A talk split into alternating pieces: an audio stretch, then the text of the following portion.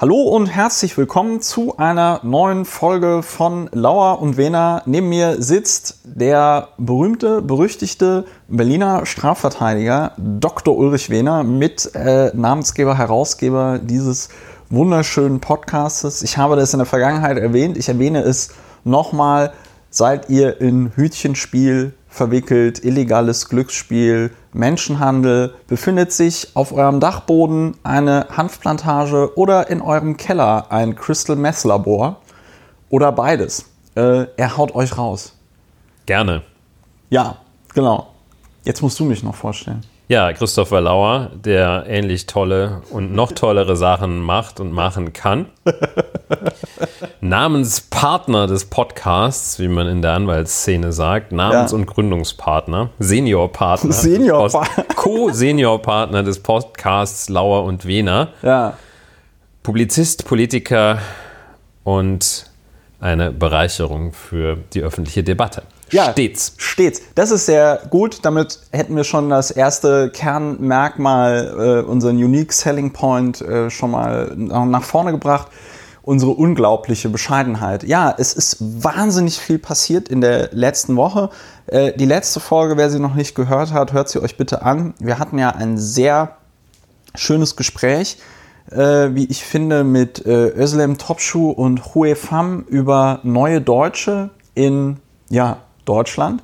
Äh, aus dem Grund, dass wir als Kartoffeln gesagt haben, wir müssen eigentlich auch mal, wenn wir die ganze Zeit über Mesut Özil und so Sachen reden, äh, müssen wir eigentlich auch mal Leute einladen, die aus eigener Betroffenheit darüber reden können.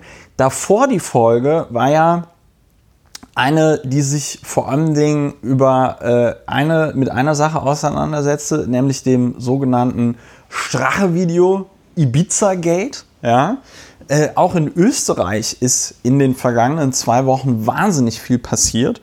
Und jetzt kommt erschwerend noch hinzu, ähm, es ist Europawahl gewesen. Und in der Europawahl, und darüber werden wir heute, glaube ich, reden, äh, mit der Europawahl verwoben war ja dieses ganze Rezzo-Video. Und ähm, Annegret, Annegret Kramp-Karrenbauer hat sich so ein bisschen ähm, jetzt fällt mir nur das englische Wort ein, disintegrated. Sie hat sich so ein bisschen aufgelöst. Übersetzungsvorschlag desintegriert. Vielen lieben Dank.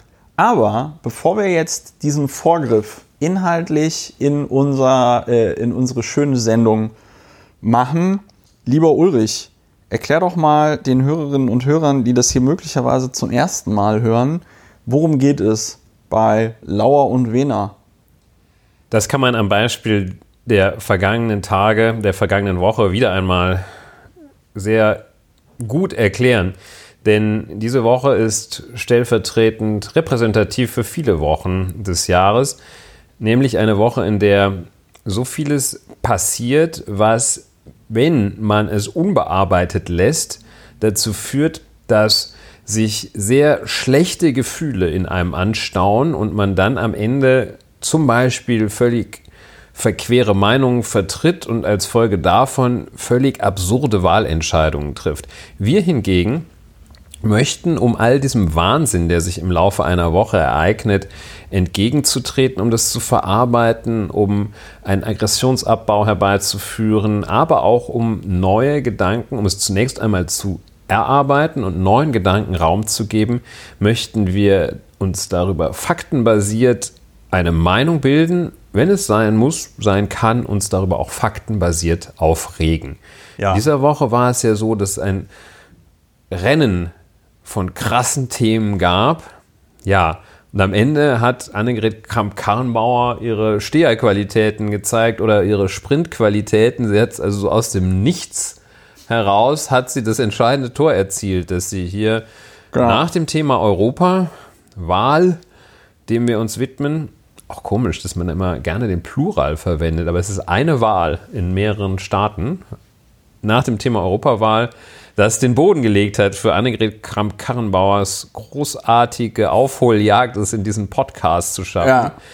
Werden wir uns dem Thema widmen. Ja, nachdem Sexify Europe war ein relativ früher Podcast, hat auch Ja. gewirkt, haben wir geschafft. Hat auch gewirkt. Aber die. Way more sexy than before. Ja, äh, äh, Ja, das Ja. machen wir. Genau, wir hatten neulich, neulich hattest du doch auch noch mal irgendwas gesagt, ich glaube bei äh, der Strache-Folge, äh, irgendwas mit Genesung, äh, Podcast zur, habe ich wieder vergessen, muss ich nachhören. Das fand ich ganz gut, Ja, ich in meinem, diese Selbstbezeichnung. In meinem geistigen Archiv Ist es auch nicht. In meinem ich auch das nicht. jetzt auch nicht wir, reaktiviert. werden, wir sind auch nicht mehr die Jüngsten. Nein, äh, Spaß beiseite. Wir, ähm, äh, ja, genau, das ist das, was wir in diesem Podcast machen. Und äh, jetzt fangen wir, bevor wir mit den richtigen Themen anfangen, äh, machen wir noch so ein bisschen kurz ein Kessel Buntes. Nämlich war es mir ein Herzensanliegen, in diesem Podcast zumindest darauf hinzuweisen, Verena Balsen, wir haben sie nicht vergessen, Frau Balsen. Wir werden uns in einer Folge, in der es vielleicht noch mal ähm, ein bisschen in der Woche nicht so viel Zeug passiert ist, wenn wir uns noch mal intensiver damit auseinandersetzen, was die gutste Kekserbin da alles so von sich gegeben hat in den letzten Wochen. Ähm, da war sie auch ein bisschen, da hatte sie auch einfach ein bisschen Glück. Ne? Also ich sag mal, Friedrich Merz zum Beispiel, der hatte ja auch Glück. Ich wollte ja über diesen vollkommen grotesken Fokustitel reden. Friedrich Merz, Agenda 2030.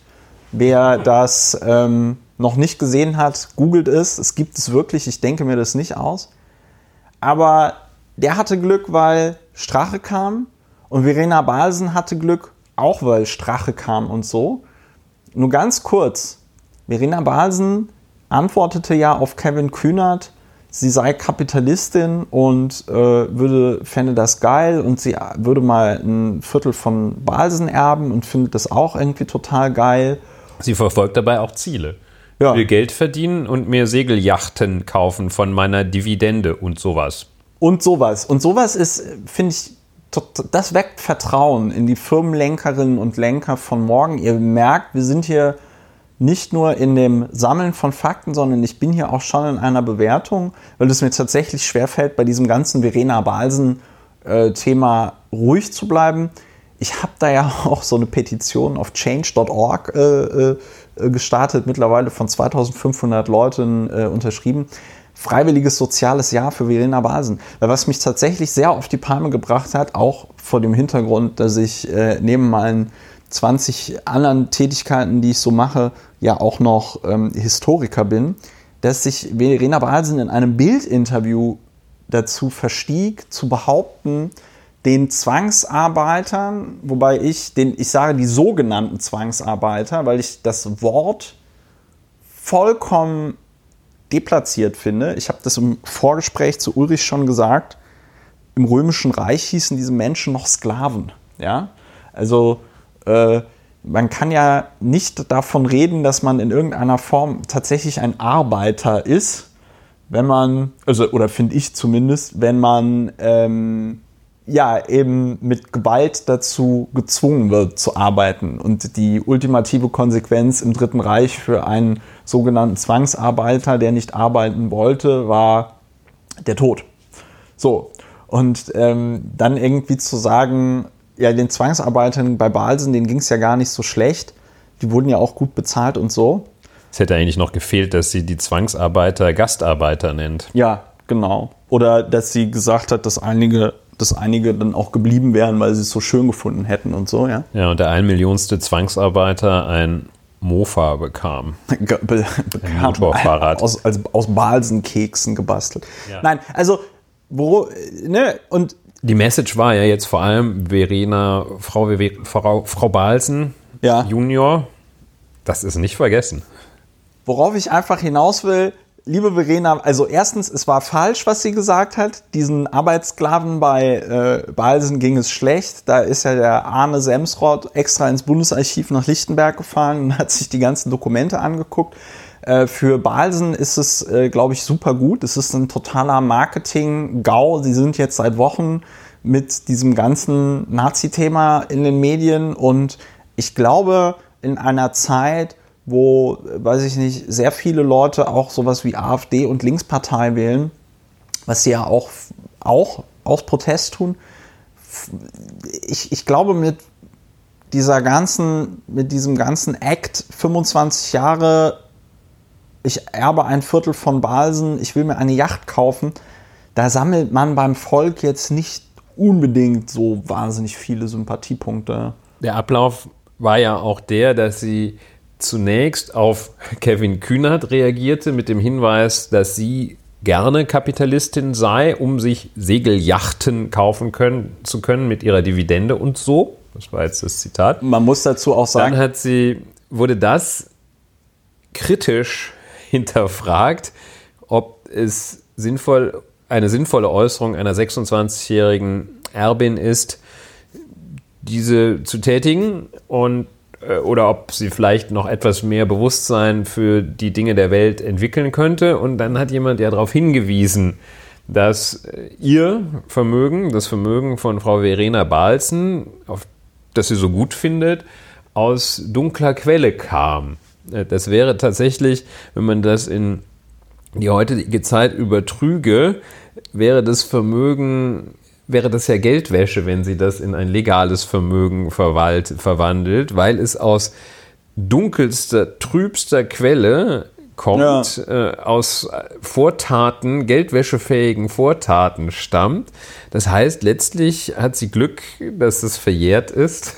Ja, es, es ist auch den Tatbestand der Geldwäsche damals auch wohl nicht gegeben hat. Ah. Und ja, und dann äh, redet sie sich raus, dass man sagt, dass ihr der, aus dem Vorwurf, die, ihr, ihr Vermögen, auf das sie so stolz ist, dass ihr so, so komfortabel, so wohlig sie umwabert, auf den Vorwurf, dieses Vermögen stamme aus dunkler Quelle, sagt sie, nö, war alles gut bei uns. Ja. Okay, das ist natürlich so quasi zwei Eigentore hintereinander. Das ist schon. Ja, das ist, äh, das ist Pech. Zeug.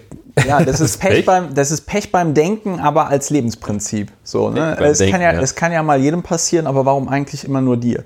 Ähm, das ist, mich, mich regt das auf, auf ganz vielen Ebenen. Insbesondere, weil auch Geld aus Dividende in meinen Augen jetzt auch nicht mehr so wahnsinnig viel mit Kapitalismus zu tun hat. Ne? Weil, also, sie hat ja das Vermögen, was diese Dividende erzeugt, hat sie ja auch nicht selbst erarbeitet. Ne?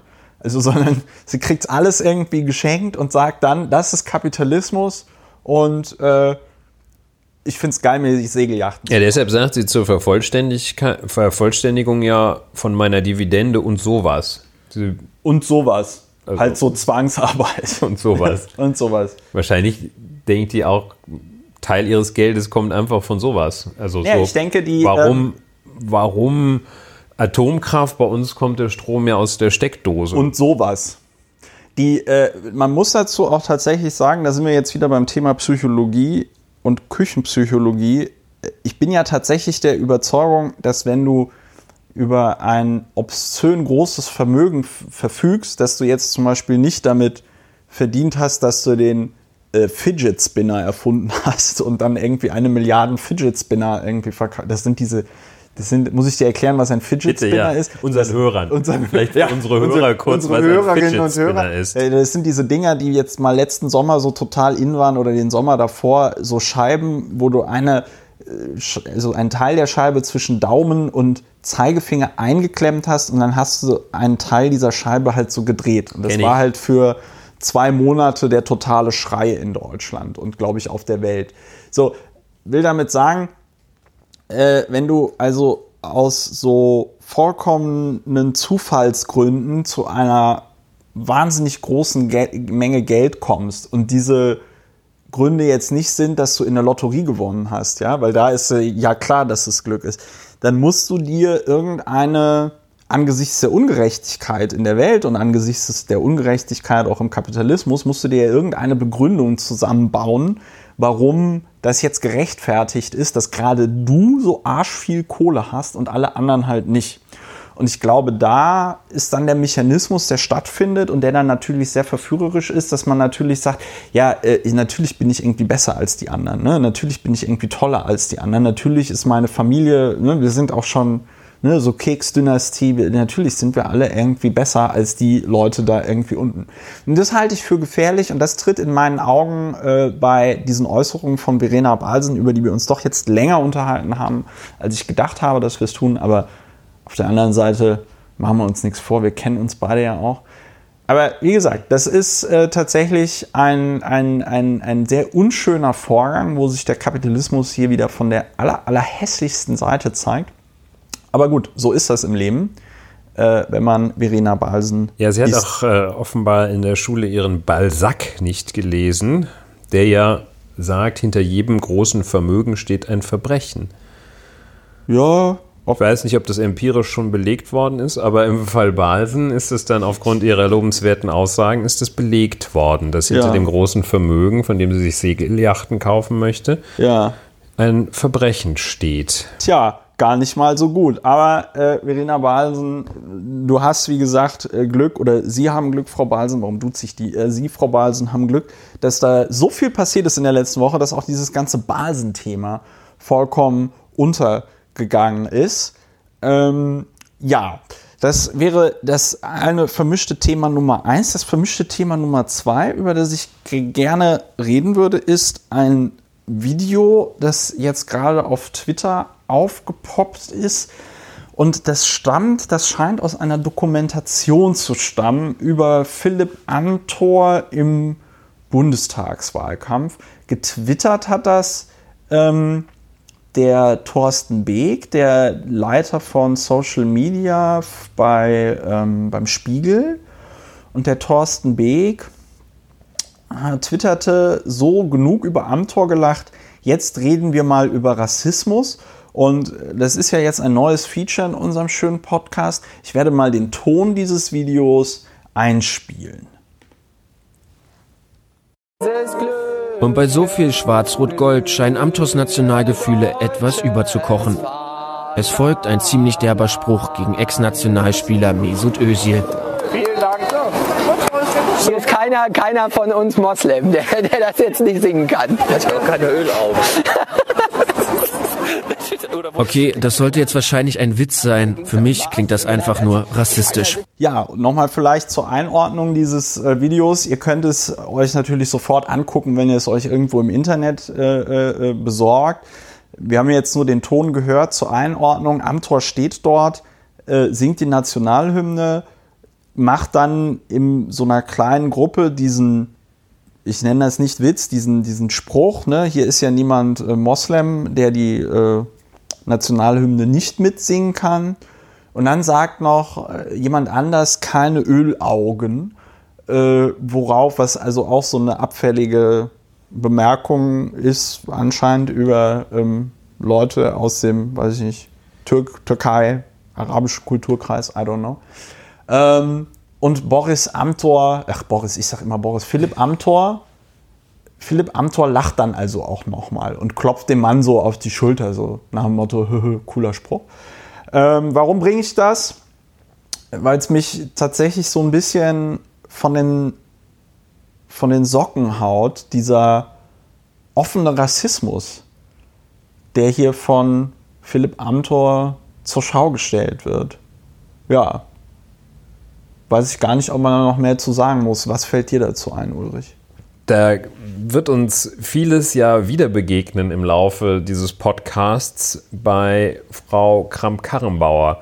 Ich habe ein bisschen den Eindruck und das Empfinden, dass das ein, einem und demselben Formenkreis entstammt. Das ist derselbe Habitus. Ja. Das ist äh, dieselbe ja, Habitus trifft es wahrscheinlich schon ganz gut, wie ich zu meinen eigenen Worten sagen kann.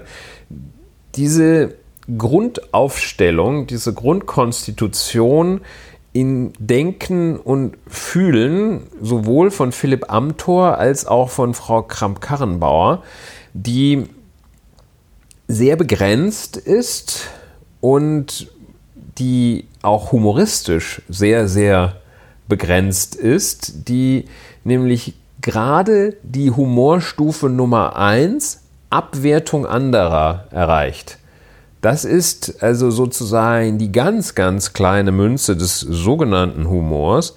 Da ist auch nichts mit Ambivalenz und Ja, Ambiguitätstoleranz. Äh, Ambiguitätstoleranz. Da ist kein lustiger Widerspruch, den man aushalten möchte. Das ist schon gar nicht selbstironisch. Das ist einfach aus einem ganz provinziellen, begrenzten Denken heraus.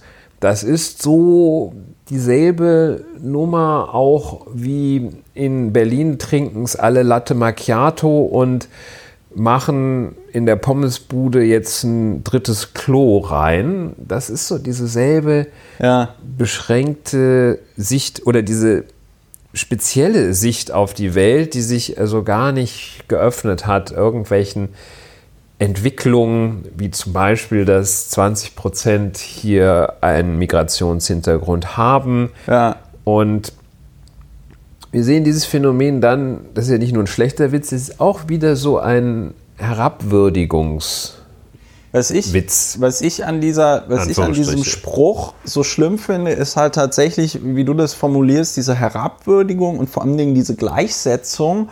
Jemand, der muslimischen Glaubens ist, ist nicht in der Lage, die deutsche Nationalhymne zu singen. Wenn er jetzt da einfach nur gesagt hätte, äh, hier im Gegensatz zum Özil können wir die äh, Nationalhymne singen oder so, wäre das noch immer ein scheiß Spruch gewesen. Aber ich hätte ihn jetzt nicht ganz so krass scheiße gefunden. Also, ich hätte ihn auch immer sehr scheiße gefunden, aber Ja, ich da finde, muss man ich, finde äh, man muss, ich muss ja jetzt aufpassen, wie ich das formuliere. Ich will ja jetzt keine, ich will ja jetzt keine Sympathien für Philipp Amthor äh, äh, äußern oder irgendwie Verständnis für diesen Spruch zeigen. Ich will nur sagen, es ist noch mal eine andere Nummer aufgrund irgendeiner komischen öffentlichen Debatte, die gerade stattfindet, dass äh, Hohn und Spott über die Person auszukippen, berechtigt oder unberechtigt, die da irgendwie jetzt gerade im Zentrum dieser öffentlichen Debatte spricht. Wir sind ja jetzt auch gerade nicht besonders höflich mit äh, äh, Frau Balsen umgegangen, ja. Aber der, der wirklich, wie ich finde, qualitative Unterschied ist dieses, ich schere direkt eine ganze Gruppe von Menschen, die ich behaupte, dass es sie gibt, weil haben ja auch letzte Folge gehört, es gibt ja jetzt auch nicht den Moslem in Deutschland oder so, ja. Ähm, schere die alle über einen Kamm und ähm, stelle eine Behauptung auf, von der ich beim sofort drüber nachdenken sofort weiß, dass es ja nicht stimmt. Weil es natürlich genug auch konservative Muslime in Deutschland gibt, die die deutsche Staatsbürgerschaft haben und wahrscheinlich super gerne auch die deutsche Nationalhymne singen, wenn sie zum Beispiel Mitglied der CDU sind. Ja? Man tut dieser Äußerung möglicherweise, aber ich tue es jetzt, zu viel Ehre an, wenn man sie inhaltlich noch analysiert. Ich tue es trotzdem. ja. Das, was du sagst, aufgreifend, dass die Aussage nicht nur böse ist, abwertend, sondern dann auch noch so einen zusätzlichen, noch über die bloße Abwertung hinaus noch so einen zusätzlichen falschen Drift nimmt, Dreh bekommt, dass noch zwei Dinge falsch miteinander in Verbindung gesetzt werden. Denn das Einzige, was man, oder das, was man inhaltlich möglicherweise miteinander in Verbindung setzen könnte, wäre der Umstand, dass jemand, der nicht schon immer hier lebt, in bestimmten Kulturfragen nicht so bewandert ist wie Philipp Amthor. Das heißt also, jemand, der erst mit 20 nach Deutschland kommt oder gar mit 30, dass der nicht so wie wir in der Grundschule oder in der später besuchten weiterführenden Schule die Nationalhymne gelernt hat. Das wäre ein, ein Zusammenhang, den es möglicherweise gibt, aber der Zusammenhang zwischen Konfessionszugehörigkeit und Kenntnis der Nationalhymne, der ist nochmal doppelt sachfremd und deshalb doppelt perfide. Ja, es ist, und ich finde, das ist man ja gar nicht mehr, das ist man ja gar nicht mehr gewohnt natürlich in öffentlichen Debatten, dass da auch auf zum Beispiel die Geschichte Deutschlands rekurriert wird, was ich aber trotzdem sehr gerne tue. Rekurriert ist auch so ein ganz furchtbares äh, Fremdwort. Man könnte auch einfach sagen, Karl-Heinz Rummenigge Bezug, Fremdwort. Bezug, Bezug genommen wird. Ähm, aber ein, ein, ein, ein solcher ein, ein solcher Spruch, mal abgesehen davon, dass er sich ohnehin verbietet, ja, aber er verbietet sich insbesondere gerade in Deutschland, wo wir äh, ja schon mal Erfahrungen damit gemacht haben, was passiert, wenn Menschen einer bestimmten Religionsgemeinschaft so über einen Kamm geschoren werden, wie es hier passiert. Ja, das, Das- ist, so, das ne? ist genau der Punkt, den ich versuchte zu Ja. machen, dass obendrein noch, also über einen Kamm geschoren, aber dann noch diese sachfremde, die gänzlich sachlich entkoppelte Verbindung. Ja. Ne? Also nicht ein Minimum an sachlicher Kopplung, wo man sagt, wer später kommt, äh, kann die Nationalhymne nicht so gut. Ja, Mesut Özil ist ja hier in Deutschland zur Schule gegangen. Und, äh, sondern, dass man sagt, ähm, wer dunkle Haare hat, kann die Nationalhymne nicht so gut. ja, Und diese Verbindung ist ganz besonders übel, Ja. finde ich. Ich- Das ist, und wenn man sich das nochmal überlegt, also er hat ja nicht das mit dunklen Haaren, sondern er hat Konfessionszugehörigkeit. Wenn man das mal transponiert, ein Katholik, der sagt, die Protestanten können die Nationalhymne nicht, oder die Moslems können die Nationalhymne nicht, oder die Juden können die Nationalhymne nicht. Das ist ganz üble, also das ist so, das zeugt so von so einem üblen Charakter, Herr Amtor. der, der Punkt, der, also mein Punkt ist auch einfach, ich meine, ich habe das auch getwittert gerade mit, ähm, also eigentlich müsste man, finde ich, für sowas tatsächlich zurücktreten. Ja. Ähm, Dass man das Bundestagsmandat das niederlegt. Bundestagsmandat niederlegen, weil man, weil du, und das steht ja sowohl in den Landesverfassungen drin, als auch in der Bundesverfassung, im Grundgesetz, du vertrittst alle Bürgerinnen und Bürger in der Bundesrepublik Deutschland. Du vertrittst nicht nur die äh, Christen oder nur die CDU-Wähler oder nur die SPD-Wähler, sondern du verlierst, äh, du vertrittst alle. Und ich weiß tatsächlich nicht, wie du glaubwürdig, ich meine, gut, das erwartet natürlich, also in der echten Welt erwartet das natürlich niemand von Philipp Amthor, dass er jetzt, Ja, das ähm, ist richtig. dass er jetzt tatsächlich mit Inbrunst die Anliegen, weiß ich nicht, der Muslime in Deutschland Das braucht er auch nicht zu Ne? tun. Aber das, was das Mindeste, was dann schon mal dazugehört, ist, dass du den ähm, Respekt, den auch die Verfassung, den das Grundgesetz diesen Menschen garantiert, ja, ähm, dass man denen diesen Respekt auch entgegenbringt. Ne? Ich meine, das sind dieselben Leute, die dann sagen, ja, äh, es gibt Rassismus gegen Weiße oder Rassismus, Ausgrenzung gegen Christen oder sonst irgendwas. Und dann halt bei so einer Wahlkampfveranstaltung irgendwie en passant sagen, äh, hier sind ja keine Moslems, da können ja alle die Nationalhymne singen und so. Ne? Philipp Also- Amthor hat auch so ein, am Rande von einer Wahlkampfveranstaltung, kriegt leider nicht ganz auf die Reihe jetzt, sich auch mal, da hat der, das war in einem Spiegelartikel von vor etwa sechs Wochen, Als da ein Porträt über ihn drin war. Ne? Ja. wurde in diesem Spiegelporträt wurde auch so geschildert, wie der so ein Altherrenwitz Ja, so ein und dabei scheitert. Ja, das ja, sind ja, äh, knackige, also Ja. so richtig so, Ja. wie, wie man ihn mit 65 oder 75 vielleicht macht. Ja, äh, Philipp Amthor Mandat niederlegen, dann könnte man in einem Aufwasch eigentlich auch gleich dafür sorgen, dass am Reichstagsgebäude nicht mehr dem deutschen Volke steht. Das muss doch korrigiert werden. Da muss man doch Ja, mindestens glaube, einen Asterisk ja. setzen, in dem steht, also alte Bezeichnung für alle, die hier leben oder fehlerhafte alte Bezeichnung für alle, die hier leben, sind alle gemeint. Ja, es ist auf jeden Fall eine sehr unschöne Sache. Wir leben natürlich in Zeiten, in denen jemand wie Philipp Amthor aufgrund einer solchen Äußerung nicht mehr zurücktreten muss. Äh, wahrscheinlich werden wir in den nächsten Tagen, werden ihm ganz viele Leute beispringen, die sagen. Ich höre schon die, man wird doch mal. Man wird doch mal und der Jetzt Philipp, darf man noch nicht Philipp, mal einen Witz machen. Der Philipp hat das nicht so gemeint. Ja, der Philipp hat das nicht so gemeint.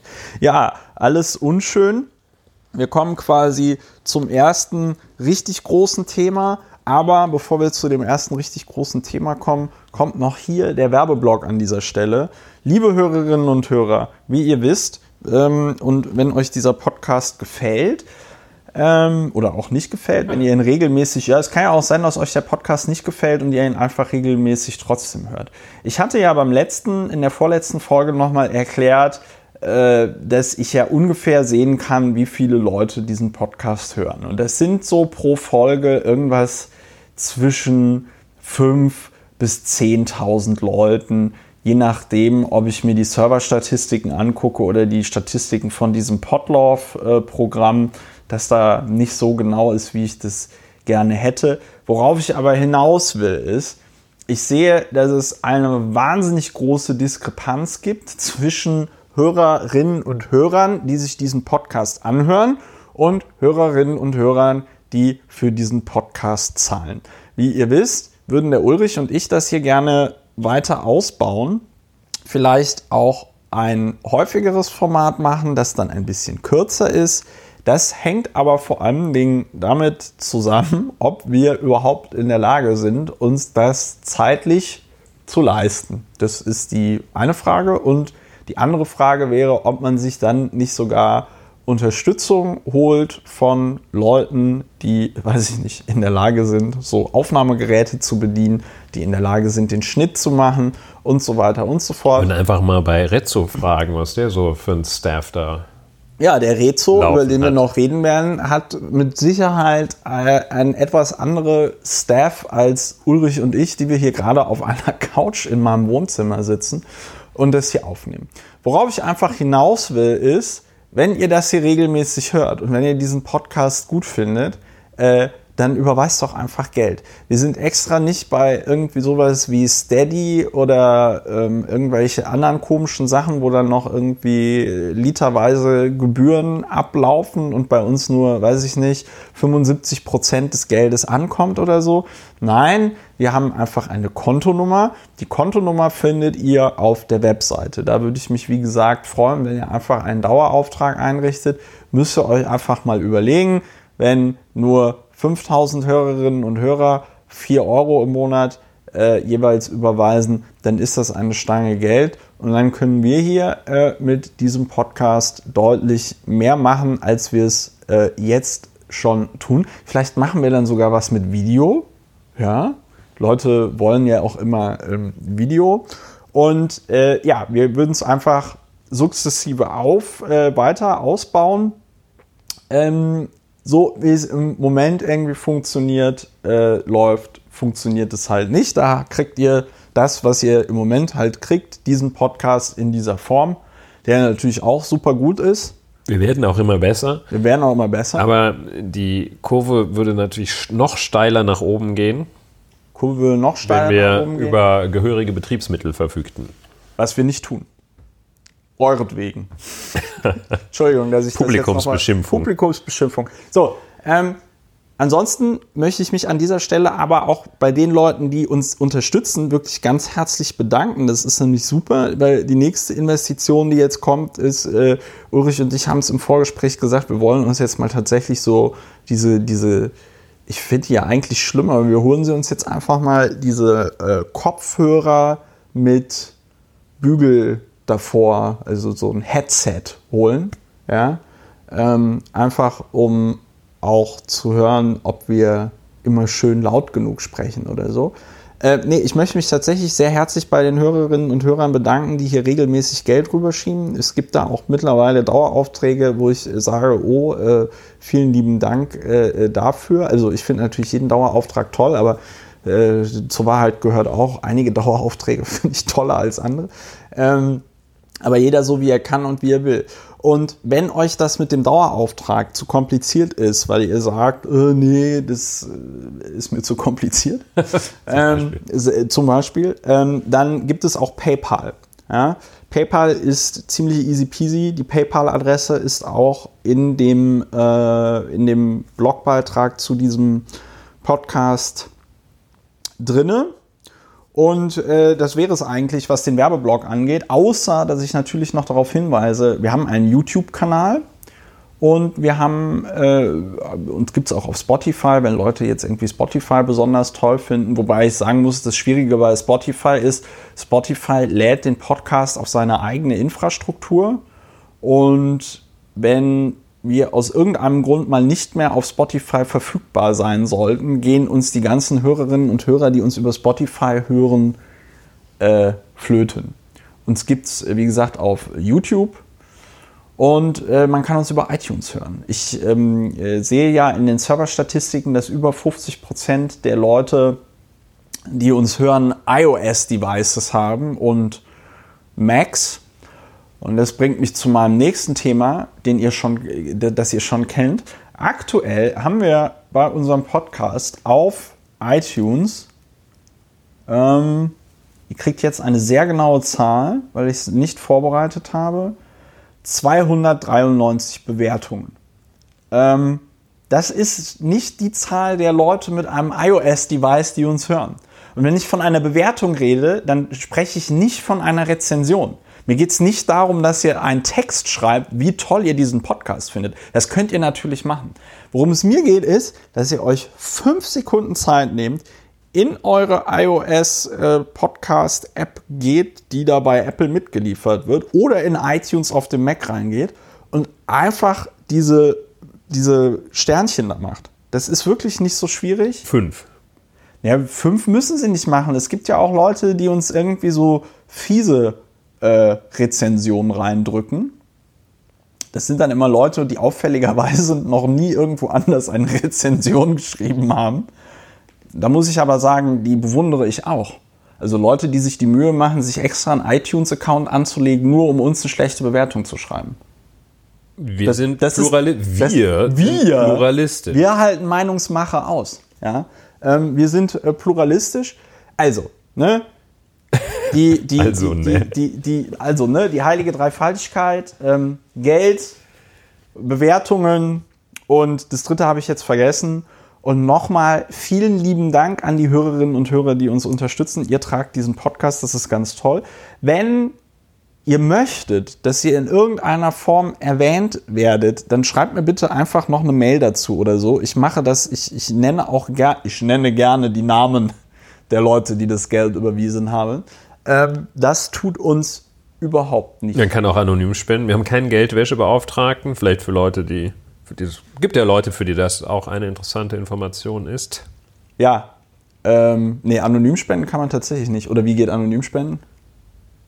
Ja, unter einer Best Alias Personalie oder Ach so, du meinst, Ja, Best Western. Wenn genau. man so ein, wenn man so ein, äh, wenn man sich, wenn man so einen Obdachlosen. Ja, Best ähm, Western ist auch nicht komplett anonym. Da muss man ein bisschen aufpassen, aber da kann man gut nicht Best Western. Best Western sind die Hotels. Western, Western, Western Union. Union. meinen wir beide. Ja, Da kann man mit Stellvertretern arbeiten. Wer Proxys. sich da interessiert, kann sich bei Ulrich melden. Also, äh, liebe Leute, äh, äh, Werbeblock zu Ende. Wir kommen zu unserem ersten Thema. Äh, Europawahl.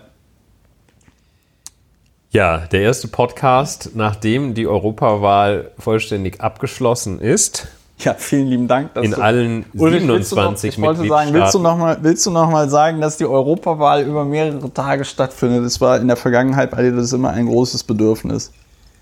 Ich fühle mich in meinem Geltungsanspruch hier nicht ernst genommen. Also die Europawahl, die über verschiedene Tage stattfindet, über mehrere Tage stattfindet, hat ein Ende gefunden und es gab in Deutschland einen kleinen Paukenschlag. Ich habe gedacht, jetzt sagst du was, ich kann gerne weitermachen. Es gab in Deutschland einen kleinen Paukenschlag, nämlich äh, SPD mit dem schlechtesten Ergebnis seit in einer bundesweiten Wahl seit 1945 oder überhaupt. Ich bin mir gar nicht sicher, die gibt es ja schon vorher. Das Gebiet war ja ein, Ein anderes. Oh, vorher. ja, erst über Verena Balsen schimpfen Wobei, und gut, ihre die Pro- der Geschichtsvergessenheit. Prozentanteil, der Prozentanteil äh, ist natürlich- ändert sich halt nicht. Ne?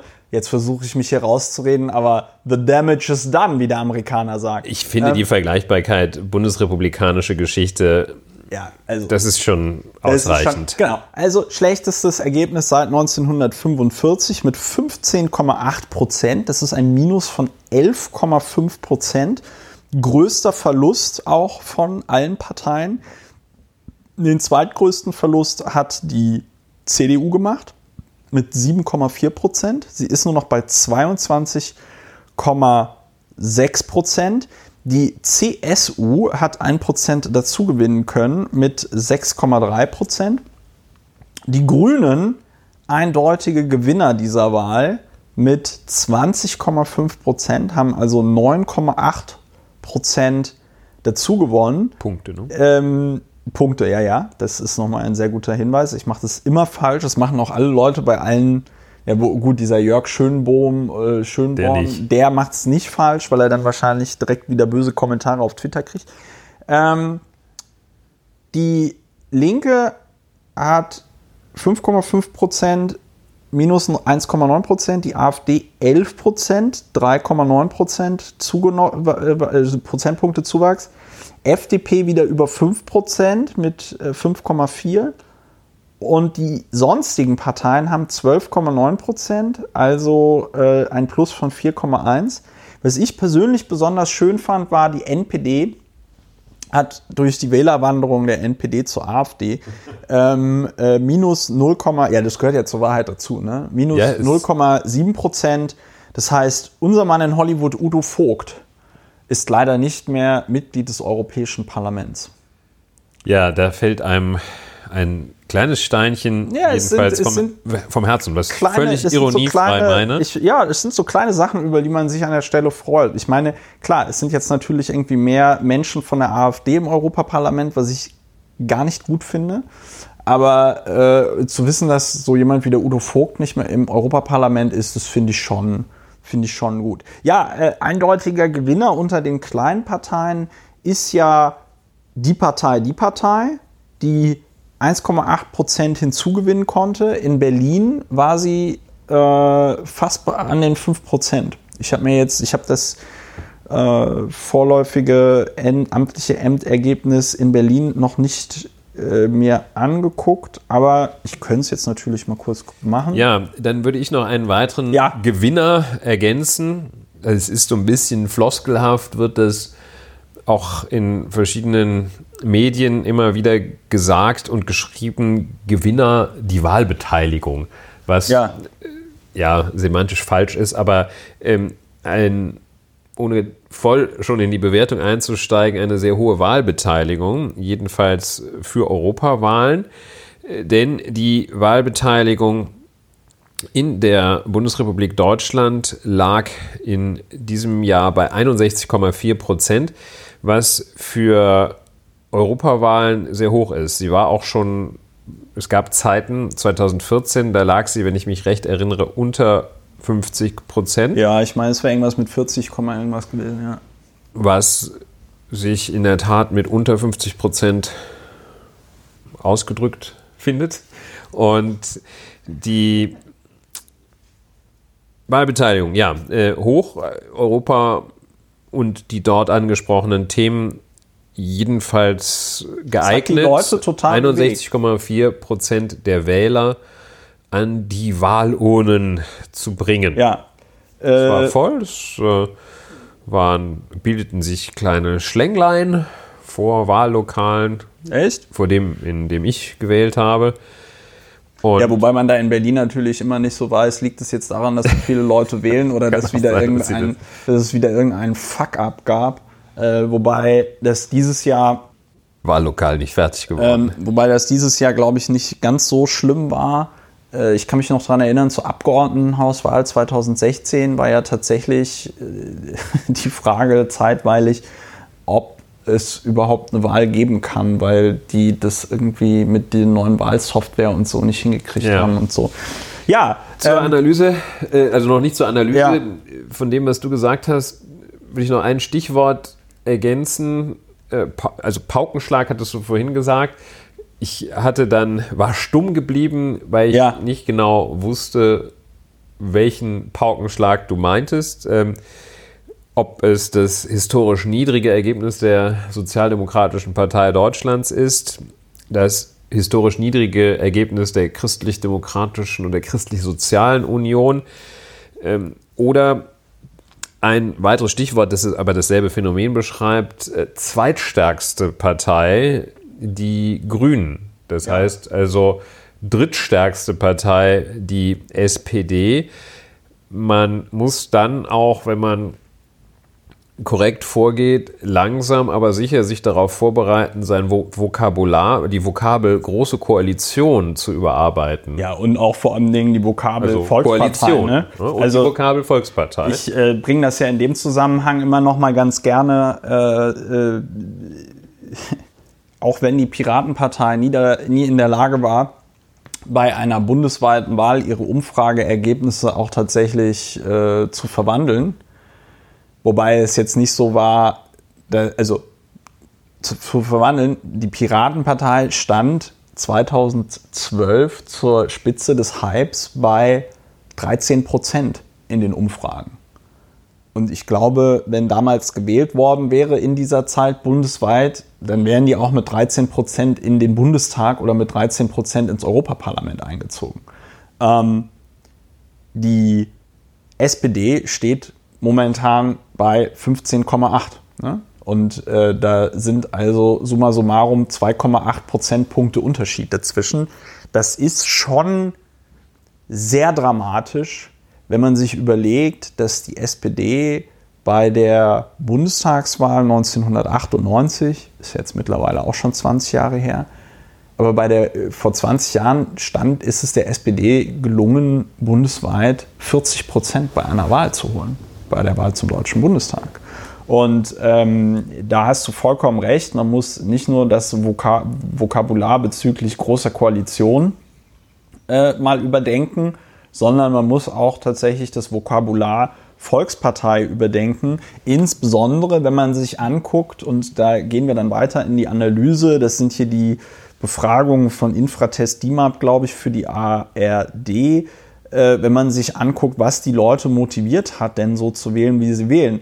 Bevor wir das machen, würde ich gerne noch mal kurz auf Berlin zurückkommen, weil hier ist es äh, für alle Parteien im Grunde genommen noch dramatischer als äh, im Bund. Oder sagen wir mal so, das, was da im Bund passiert, ist in Berlin ähm, einfach nochmal verschärft.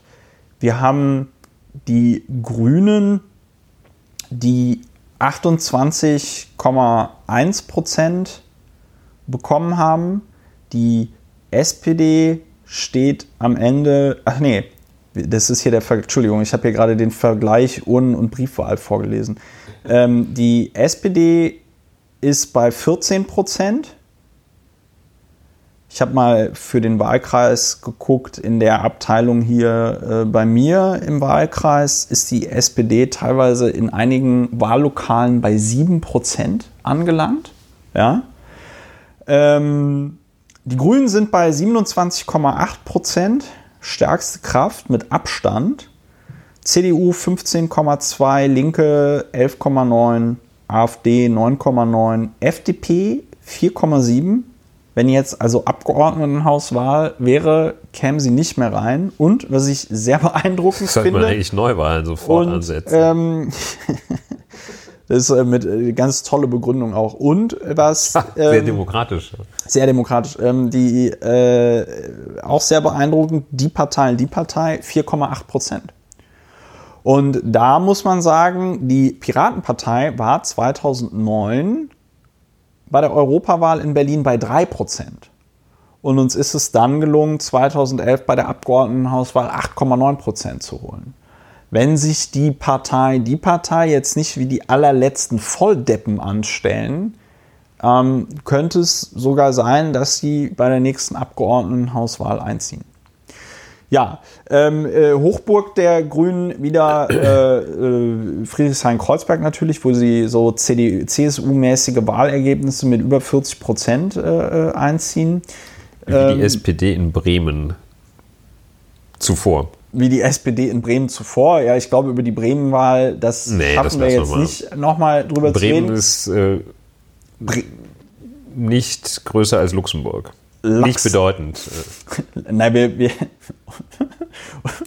wir Was hau ich denn hier für Sachen Ich wollte gerade sagen, was sagst du hier für Dinge? Wir hören, wir, wir, wir finden Bremen natürlich ganz großartig und wir gehen natürlich auch gerne bei Bremen nach. Es war ein Konzentrationsmangel. Es war ein Wie Philipp. Amthor. Wahrscheinlich musstest du an das Video von Andrea Nahles denken. Ja, wo sie eine. Wahlkampf, Ich wo sie eine Wahlkampf, wo, wo sie eine Wahlkampfrede äh, äh, in Bremen hielt, kurz vor der Wahl, die, glaube ich, damit begann, man kann nicht sagen, dass ich gerne in Bremen bin. Und das ist äh, tatsächlich ein, ein Anfang einer Rede, da sollte man es vielleicht auch dann ganz sein lassen. Ja, Captio Benevolentiae heißt es in der Rhetorik der Römer, glaube ich. Und was heißt das? Das ist, dass man eine Rede damit fängt, äh, damit beginnt, das Wohlwollen des Publikums einzufangen. Ja, und das kriegst du nicht damit, dass Wenn man du in sagst, Bremen sagt, ich finde Bremen blöd, schlecht. Ja, das ist genau wie, äh, ich glaube, Frank Steffel war das damals, ne?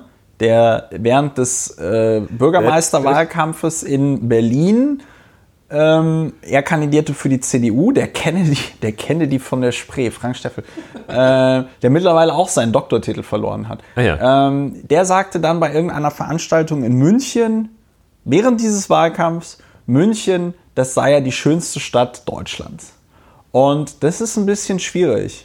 Da äh, hat er es ein bisschen mit der Captatio Benevolentia, hat das ein bisschen übertrieben. Da wollte er sich ein bisschen beliebt machen in Ja. München und machte sich sehr unbeliebt in der Hauptstadt, die ihn dann nicht zum Bürgermeister. Frau Nahles versuchte das dann ja, ich habe diese Rede so nach de, den Konsum der Rede dann abgebrochen, aber ich bin noch so weit gekommen, dass Frau Nahles merkte, dass sie sich sehr unkonzentriert und stark verhaspelt hatte, ja.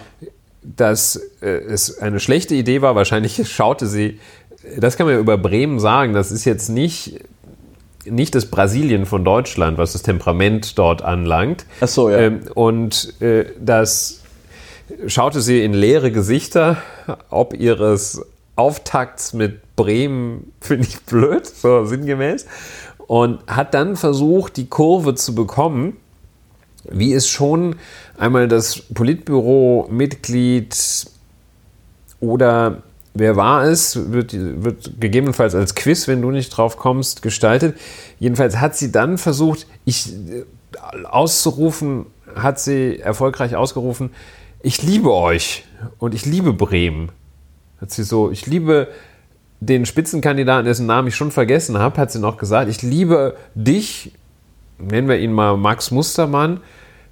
Dann hat sie noch gesagt, ich hoffe, deine Frau hat nichts dagegen, ich meine es ja nicht so. Hast du so weit geschaut? Um, Wer ganz, um, ganz ehrlich, um ganz ehrlich zu sein, ich, hab, ich war nicht in der Lage. Ja, War das Mielke, war das, glaube ich? Mielke, Der ja, gesagt Erich, hat- Erich Mielke. Ich liebe euch doch alle. Genau. Ja, und das, das sagt sie dann auch. Das ist. Ähm, Wir empfehlen das trotzdem nicht, weil es also, ja, was heißt, wir empfehlen. Man kann. Es ist schon eine Art Challenge.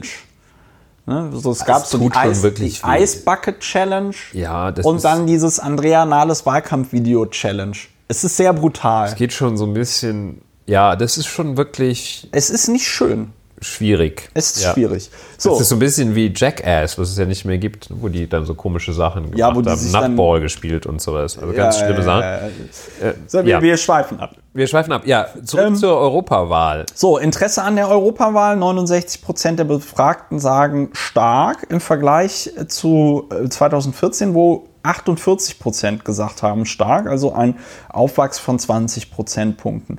Die wirklich interessanteste oder nicht interessanteste, aber was wirklich sehr interessant ist, 48 Prozent der Befragten hatten gesagt, haben gesagt, dass Klima- und Umweltschutz, die äh, für die Wahlentscheidung die größte Rolle gespielt hat, das ist ein Zuwachs von 28 Prozentpunkten.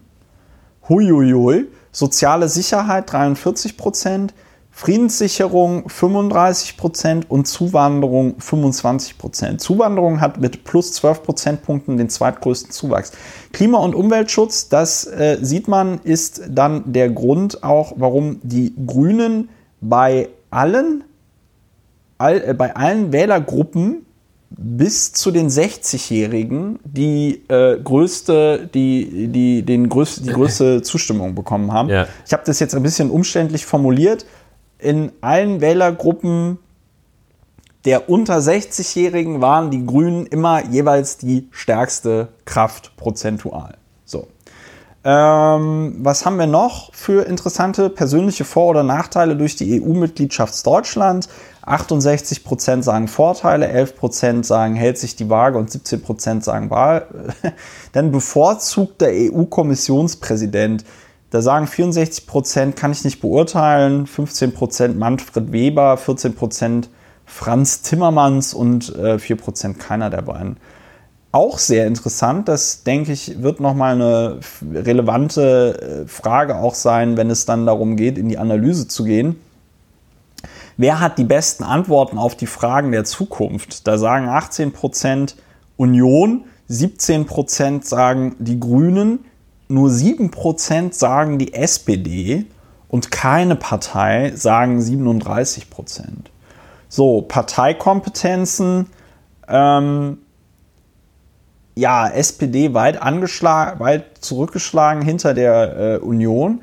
Was ich besonders krass fand, ist, dass bei soziale Gerechtigkeit nur 29 Prozent der Befragten sagen, die SPD hätte da die, die Kompetenz und 21 Prozent, also nur 7, äh, 8 Prozentpunkte weniger, sagen, die CDU hätte da die Kompetenz.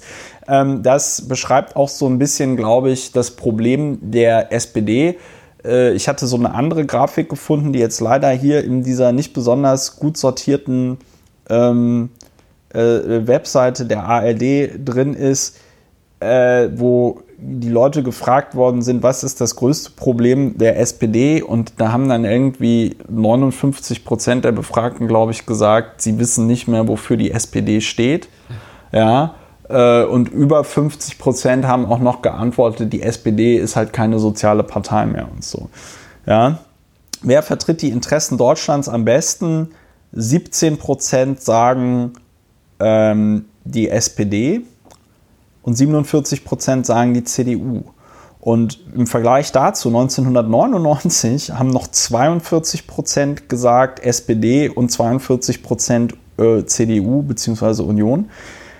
Ähm, das ist schwierig. Hier haben wir die berühmt-berüchtigte Frage, man weiß nicht, wofür die Partei eigentlich steht. Beantworten 62 Prozent mit Ja bei der SPD und 47 Prozent mit Ja bei der CDU.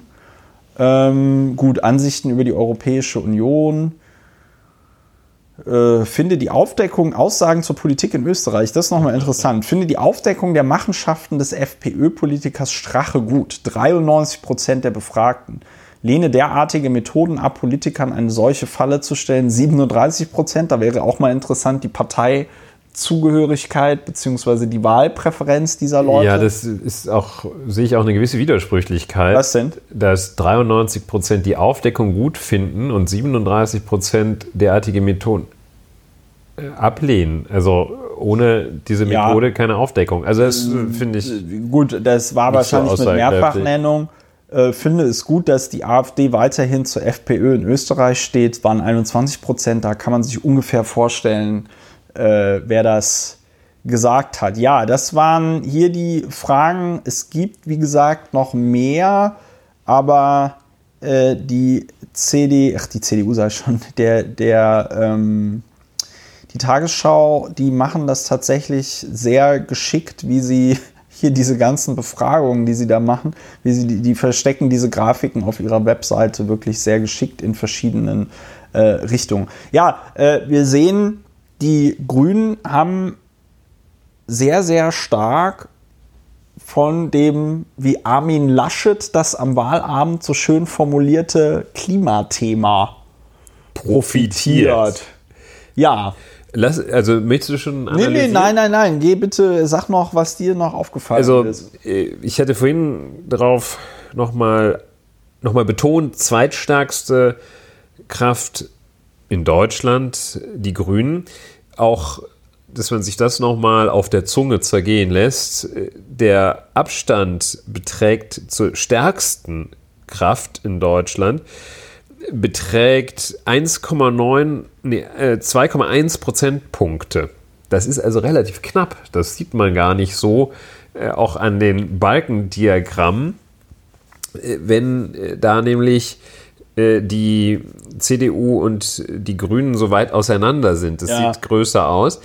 Man kann auch sagen, die Sitzverteilung äh, ist ja deshalb für die CDU slash CSU weniger dramatisch, weil die CSU ja in Bayern ganz gut performt hat, also aus Sicht der CSU gut performt hat. Ja. Da haben sie nämlich, also die, hat, die CSU hat ja bundesweit äh, über 6 Prozent Ja. Obwohl sie, wie wir ja alle wissen, alle haben ja auch versucht, ja hier zu wählen, äh, ging nicht, obwohl sie ja ausschließlich in Bayern antritt. Hat sie also 6 Prozent und sechs Mandate. Ähm, Sechs Sitze im Europäischen Parlament sind mit CSU-Leuten besetzt. Das heißt also, ich glaube, von, aus Luxemburg kommen insgesamt sechs oder sieben Ja. Abgeordnete. Da ist also mehr CSU als Luxemburg insgesamt. Das ist allerdings eine Aussage, die eigentlich irrelevant ist. Ja, geht so. Es ist auf jeden Fall schon mal interessant. Das heißt, äh, ich, ich, ich meine, das zeigt, egal was man jetzt über die äh, CSU denkt, aber äh, das muss man halt auch erstmal schaffen. Ne? Also das muss man erstmal schaffen, in dieser Größenordnung auch über Jahre und Jahrzehnte gewählt zu werden, dass man, obwohl man eigentlich nur so ein kleines Bundesland ist, ähm, das natürlich auch, wie du vollkommen richtig angemerkt hast, äh, zum Beispiel größer ist als Luxemburg. Ähm, aber dass man trotzdem dann auch auf europäischer Ebene eine, zumindest so wichtig ist, dass man es hinkriegt, noch sechs Abgeordnete ins Europäische Parlament Ja. zu entsenden. Größer als Luxemburg ist ja selbst Bremen, aber Ja. ja, die das Phänomen sicherlich auch, dass ein Bayer als Kommissionspräsident, als Spitzenkandidat jedenfalls angetreten ist. Diese Frage, ob jetzt der ein, nur ein Spitzenkandidat EU-Kommissionspräsident werden kann, hat vielleicht dort auch die Wahlentscheidung mit beeinflusst. Ja, wir haben ja dem Namen nach auch schon Europawahlen gehabt, so dass man wir vielleicht auch mal einen Blick in die weiteren Staaten der Europäischen Union Achso, ja, werfen. kannst du gerne machen. Vielleicht fangen wir mit der Iberischen Halbinsel an. Das ist äh, neben Schweden und äh, den Ni- Niederlanden das einzige, das sind die einzigen Mitgliedstaaten, die äh, rot gefärbt sind. Das heißt, dass dort die Fraktion, die sich S und D nennt, also die heißen äh, progressive Sozialisten und Demokraten oder so etwas, Ja. äh, die dort erfolgreich war. Ähm, das sind die einzigen Staaten. Äh, wir haben progressive Allianz der Sozialdemokraten im Europäischen Parlament. Die einzigen roten Staaten, deshalb also da einiges an Abgeordneten aus Spanien. Spanien immerhin 54 Sitze, die äh, dort hingeschickt werden knapp die Hälfte der Sitze, die man Deutschland zugesteht. In Frankreich gab es äh, für die äh, Partei von Herrn Macron ordentlich einen auf die Mütze. Und äh, ja, Im Vergleich Dort zur letzten Europawahl oder im Vergleich zur letzten Wahl in Frankreich? im Vergleich zur letzten Wahl. ja. Dort, ich weiß gar nicht, ob die bei der letzten Europawahl schon Nee, dabei da gab es waren. die nämlich noch gar Ähm, nicht, meiner Meinung nach. Und äh, ich glaube es auch. Dort das sogenannte Rassemblement National, früher Front National, als Jean-Marie Le Pen, der Schengen da noch äh, die, das Ruder, den Knüppel führte, ähm, sehr stark. Ähm, 22 Sitze von insgesamt 74 Sitzen gehen an diese Ja, Truppe. wobei man dazu, wobei mir in Frankreich tatsächlich nochmal wichtig ist, jetzt hast du Frankreich weggeklickt, aber was Kommt mir aber in wieder. Frankreich nochmal wichtig ist, ist zu sagen, die sind knapp stärkste Kraft gewesen vor, äh, ähm, äh, vor hier Republik En Marche, diese ähm, Partei von Emmanuel Macron. Ne? Vor den Liberalen. Das, was die Macrons sind, ja. Ja, so, das ist mir, das ist mir deswegen wichtig, weil Sehr jetzt- knapp, ne? ja, Also- das ist mir deswegen wichtig, weil es ja so ein etwas, so ein, das ist jetzt ein Vorgriff auf die Bewertung. Aber wenn wir uns angeguckt haben, wie die Berichterstattung vor der äh, Europawahl war, mit, wir hatten uns ja auch über dieses Interview lustig gemacht, was in der Neuen Züricher Zeitung mit dem Steve Bannon geführt wurde und so weiter und so fort. Und es ja Versuch, also was heißt den Versuch gab und es dieses ähm, diese Erzählung gab, oh nein, die Populisten, die werden, die Rechtspopulisten, die werden jetzt das Europäische Parlament erobern und so, ähm, um da Adolf Hitler aus Mein Kampf äh, zu zitieren, äh, nicht Mein Kampf, ähm, äh, der Untergang, wobei Hitler sagt das ja gar nicht, aber da sagen ja dann die Helfershelfer von Hitler, äh, mein Führer, der Angriff Steiner hat nicht stattgefunden. Ne? Und das kann man, äh, finde ich, schon an dieser Stelle zu, zu dieser EU-Wahl sagen. Es gibt natürlich Länder, in denen die äh, Rechtspopulisten eine stärkste Kraft geworden sind, wie in Frankreich. Aber es war jetzt nicht so wie befürchtet, so ein Erdrutschsieg, oh mein Gott, oh mein Gott, das ganze EU-Parlament ist auf einmal nur noch voll mit diesen, ähm, mit diesen äh, äh, Rechtspopulisten und dann machen die jetzt alle die EU kaputt oder Ja, da kann man, äh, um nicht völlig heiß zu laufen, in der Tat äh, sagen, dass der Anteil, der Sitzanteil dieser Europa der Nationen und der Freiheit vor allem der Gesamt, äh, dieses gesamten sehr rechtsextremen Spektrums Ja. slash Nazis, äh, dieser Gesamtanteil ist nicht nennenswert höher geworden Ja, genau. was ein äh, nach einmal durchatmen so etwas leichter über diese über die Tatsache, dass trotzdem sehr viele Menschen sind, die sich, äh, die diese Richtung wählen, was das einem etwas erleichtert. Weiter auch die Tatsache, dass so ein so ein russophiler AfD-Mensch wahrscheinlich mit so einem polnischen Peace-Gesicht PIS, ja. PIS-Mann nicht so richtig viel, die kommen auch nicht so richtig zusammen.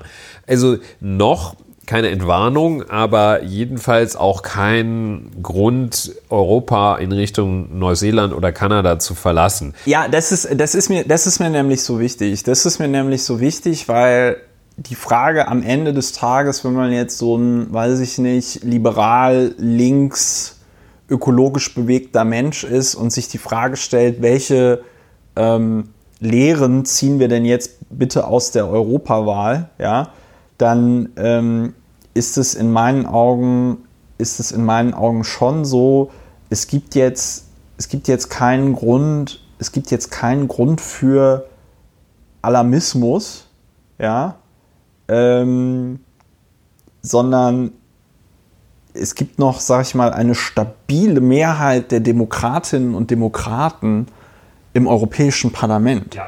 Und ähm, ich denke, wenn man das problematisch findet, ja, dann sollte man möglicherweise auch äh, einfach versuchen, eben nicht die ganze Zeit dieses Narrativ zu bedienen, oh mein Gott, die Rechtspopulisten, oh mein Gott, die Rechtspopulisten, sondern eben zeigen, was die Demokratinnen und Demokraten im EU-Parlament machen und was die EU Gutes für uns tut. Das hatten wir aber alles auch schon mal, als wir in diesem oder dem anderen Podcast, ich glaube, es war Lauer informiert, über dieses ganze Thema Sexify Europe sprachen. Ja, deshalb sehr wichtig, auch aus meiner, nach meiner Einschätzung sehr wichtiger Punkt und zwischendurch auch mal durchaus in den Meinungsteil überwechseln kann, nämlich festzustellen, dass die Welt nicht untergegangen ist und es in erheblichen Teilen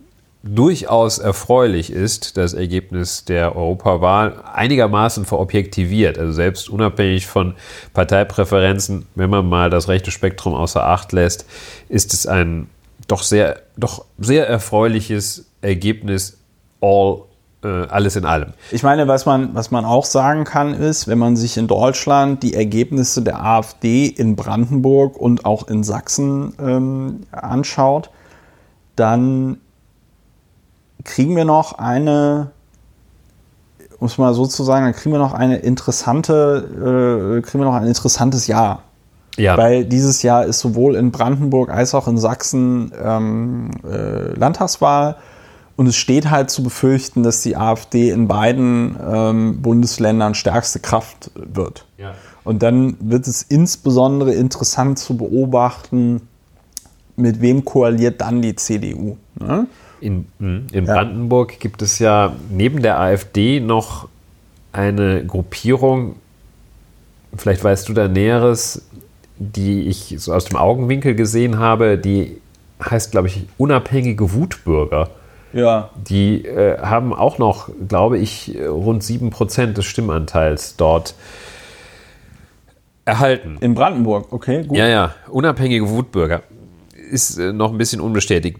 Bisschen weiter noch innerhalb von Europas. Ich sagte vorhin, kein Grund, äh, die Europäische Union zu, zu verlassen und nach Kanada auszuwandern. Und das leitet natürlich über zu dem, zu den, unseren Freunden im Vereinigten Königreich. Da haben wir das Phänomen, das ist auch wieder so ein Phänomen, dass man bestimmte Sachen vielleicht auch nur schildern muss, äh, faktisch wiedergibt und sie bewerten sich selber. Da haben wir das Phänomen, dass an der Europawahl, also für die Abgeordneten, die aus dem Vereinigten Königreich ins Europäische Parlament geschickt werden, haben 31,7 für die gestimmt, für die Brexit Party, für die, die so schnell wie möglich raus wollen. Ja. Das heißt also, würde man eine, ein rationales, eine rationale Wahlentscheidung unterstellen, hätten die also dafür gestimmt, dass sie da hingehen und möglichst schnell zurückkommen. Ja. Ja, also da wird man, kann man, glaube ich, die Analyse vorwegnehmen, dass das durchaus innenpolitische Motivation hatte, Natürlich. die Wahlentscheidung im Vereinigten Königreich. Also jedenfalls 31,7 für die Brexit-Party, da ist auch Nigel Farage wieder, Ja. der, ähm, wir lassen uns doch veragen, der auch äh, damals dann ja, nachdem er das Referendum für sich entschieden hatte, für seine Schnapsidee, dann äh, Wir sind sehr schon sch- deutlich in der Bewertung. jedenfalls Nigel Farage, die Brexit-Partei von Nigel Farage, die, der sich dann sehr schnell aus der Verantwortung entfernt hat und äh, für nichts mehr zur Verfügung stand. Was ja, Labour, Labour noch mal- 14,1 äh, Prozent. Hast du hier, hast du eine Statistik mit Gewinnen und Verlusten? Weil was mich ja interessieren würde, ist, ähm, Da kommen wir gleich zu. Ganz Ah, kurz okay. nur noch. Äh, Labour und die Sozialdemokratische Partei Deutschlands ungefähr gleich auf. Ja. Äh, 14,1 Prozent da. Auch Es nicht so, so- richtig gut, so aber immer noch Corbyn- besser als die Konservativen mit 8,7 Prozent. ja, Theresa May, ja, äh, die, die, es ist schon ziemlicher Wahnsinn, wie der, ähm, wie der Corbyn diesen Landgewinn, den er da bei diesen Snap-Elections, äh, die vor, also Theresa May ist ja äh, Premierministerin geworden und dann gab's, dann hat sie Wahlen ausgerufen und bei diesen Wahlen hat sie ja dann die konservative Mehrheit verloren und musste dann mit dieser äh, ganz komischen rechten Partei, die irgendwie so zwei, drei Sitze bekommen hat, äh, äh, koalieren, die dann voll den Hermann gemacht haben, als es um diese Backstop-Regelung ging beim Brexit. So, Theresa May, stimmt, auch noch ein Thema der letzten, was in den letzten Wochen passiert ist, was auch vollkommen untergegangen ist. Theresa May hat ja ihren, ihren Rücktritt vom Amt der Premierministerin verkündet, Klammer zu. Äh, und in dieser Wahl hat ja Labour unglaublich gut abgeschnitten. Das war eines der besten Ergebnisse von Labour äh, überhaupt. Und wenn die bei irgendeiner der anderen Wahl davor ein solches Ergebnis gehabt hätten, hätte Labour dann den Premierminister irgendwie gestellt. Und dass es dann Corbyn jetzt geschafft hat, ähm, das alles zu verspielen und die wieder bei 14 Prozent sind, das ist schon ziemlicher Wahnsinn. Ja, das äh, Rezept, wie man das so versemmelt, ist, dass man einfach für gar nichts steht, glaube ich. Also ein altes Ein altes, Altes sozialdemokratisches ähm, äh, Misserfolgsrezept, Geheimrezept. das nur von Vorsitzendem zu Vorsitzendem weitergegeben wird. Ja. ja ähm, Italien ähm, als weiterer rechter, rechter, stark rechts wählendes, wäh- wählender Mitgliedstaat, jetzt haben wir es auch ausgesprochen, Lega, 34 Prozent. Demokratische Partei, das ist so eine, der, die italienische Variante der Sozialdemokraten, immerhin zweitstärkste Partei. Da gibt es eine Partei, müsste man sich mal mit auseinandersetzen, Brüder Italiens, 6,5 Prozent.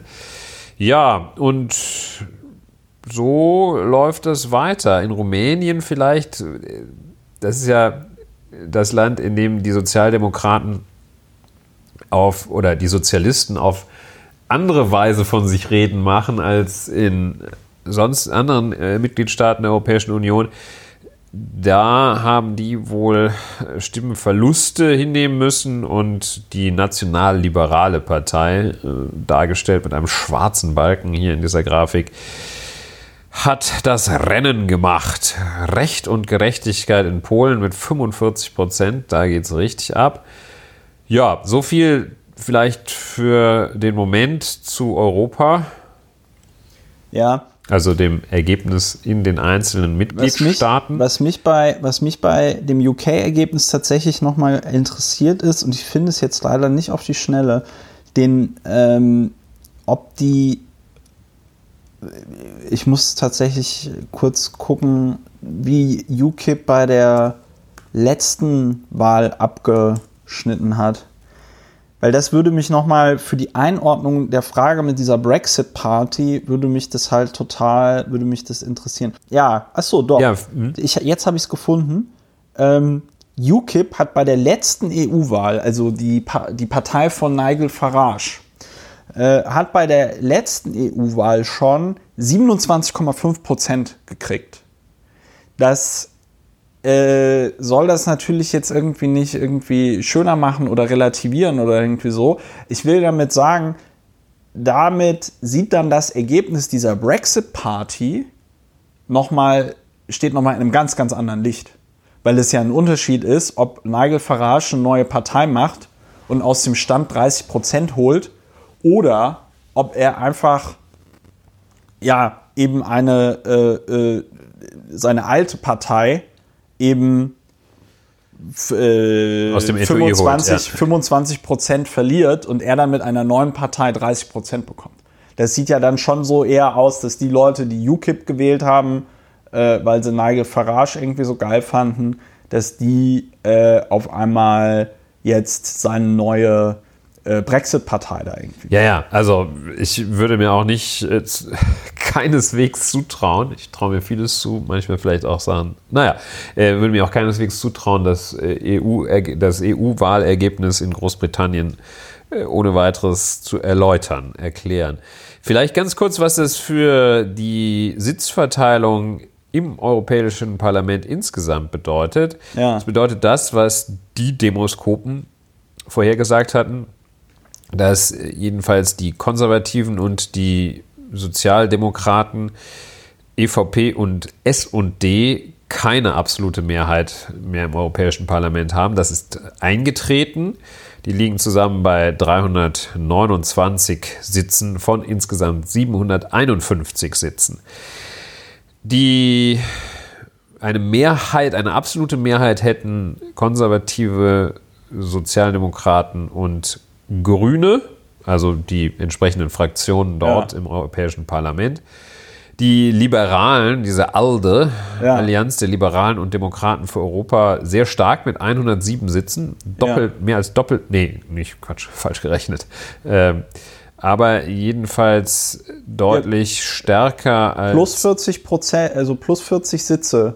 Ähm, die waren, also das muss man dazu sagen, dass die ähm, dass die, dass die Liberalen tatsächlich den größten äh, äh, Zugewinn äh, hatten neben den Grünen.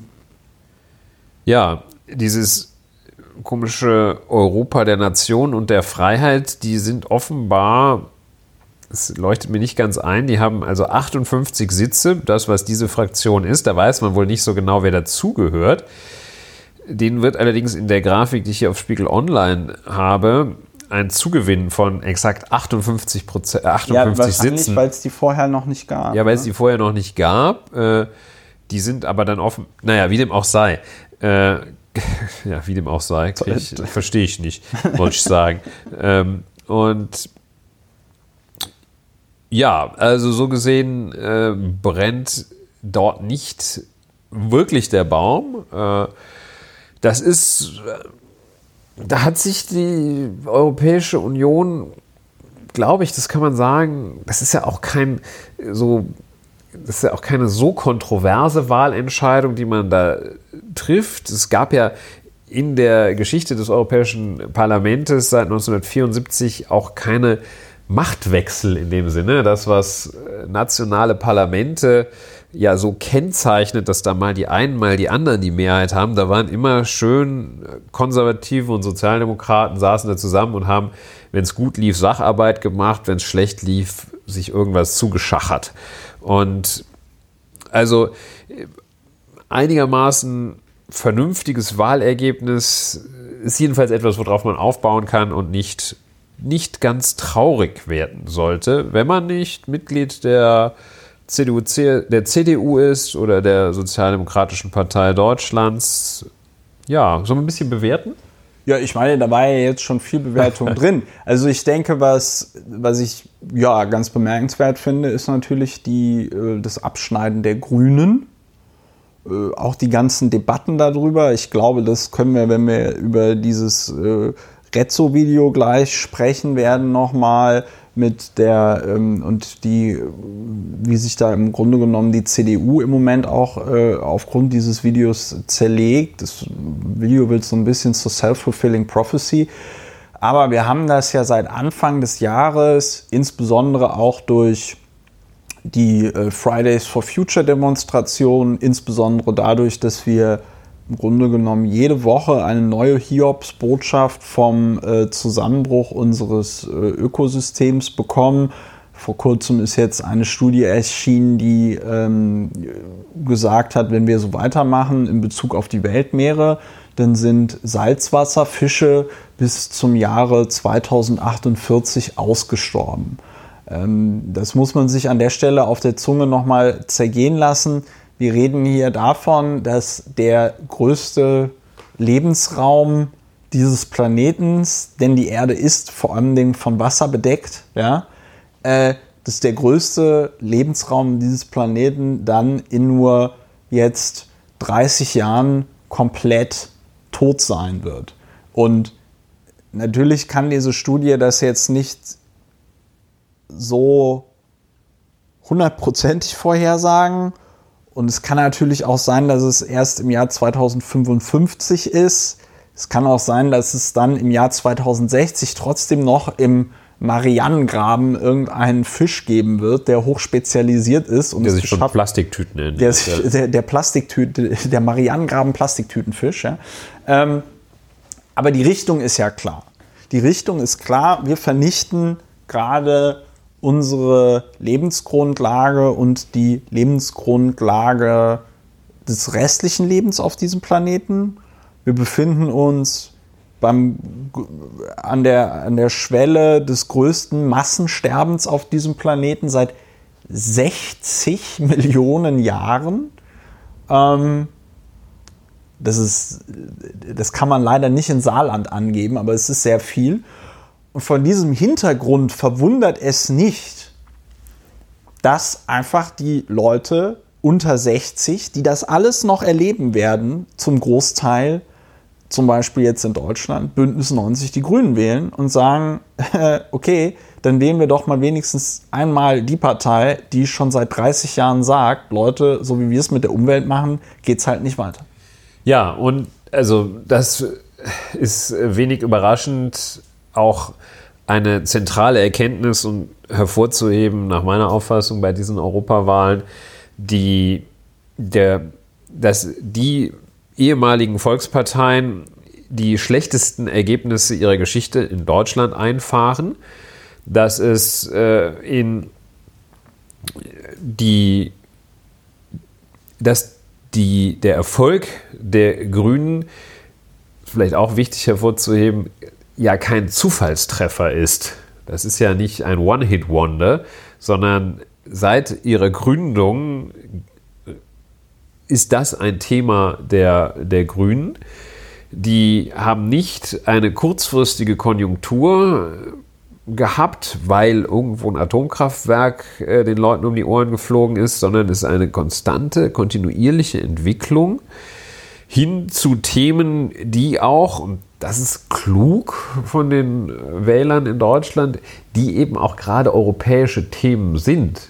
Die Grünen, äh, das Thema Ökologie ist ein natürlich globales, aber es ist ein europäisches Thema, ein typisches europäisches Thema, weil äh, anders als ein Thema wie der Mindestlohn.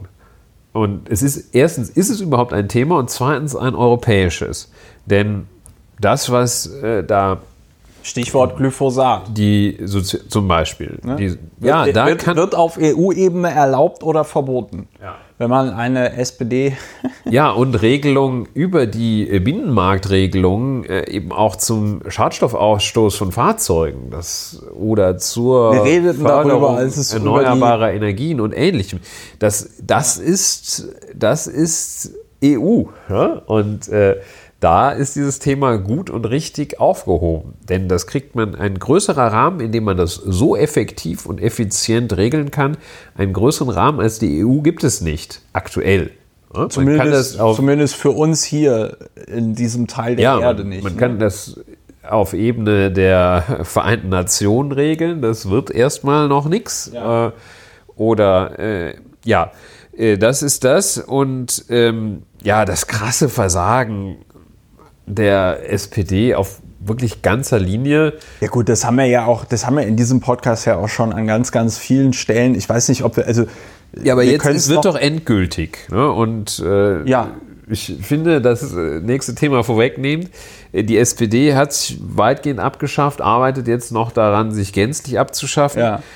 Und nächstes Thema schon mal kurz anteasern. Die CDU ist auch nicht auf Die CDU Weg, ne? Äh, hat sich die sieben Meilenstiefel angezogen und also ist da ganz richtig, vorne mit dabei. Also richtig, die, äh, ich hatte das ja auf Twitter so formuliert. Dich auf. Annegret Kramp-Karrenbauer spielt im Moment mit sich so ein, äh, macht mit sich selbst so einen Wettbewerb, wo es darum geht, dass das zukünftige Ich zu ihrem vergangenen Ich immer sagt, hold my beer. Ja, also das ist wirklich schon sehr bemerkenswert.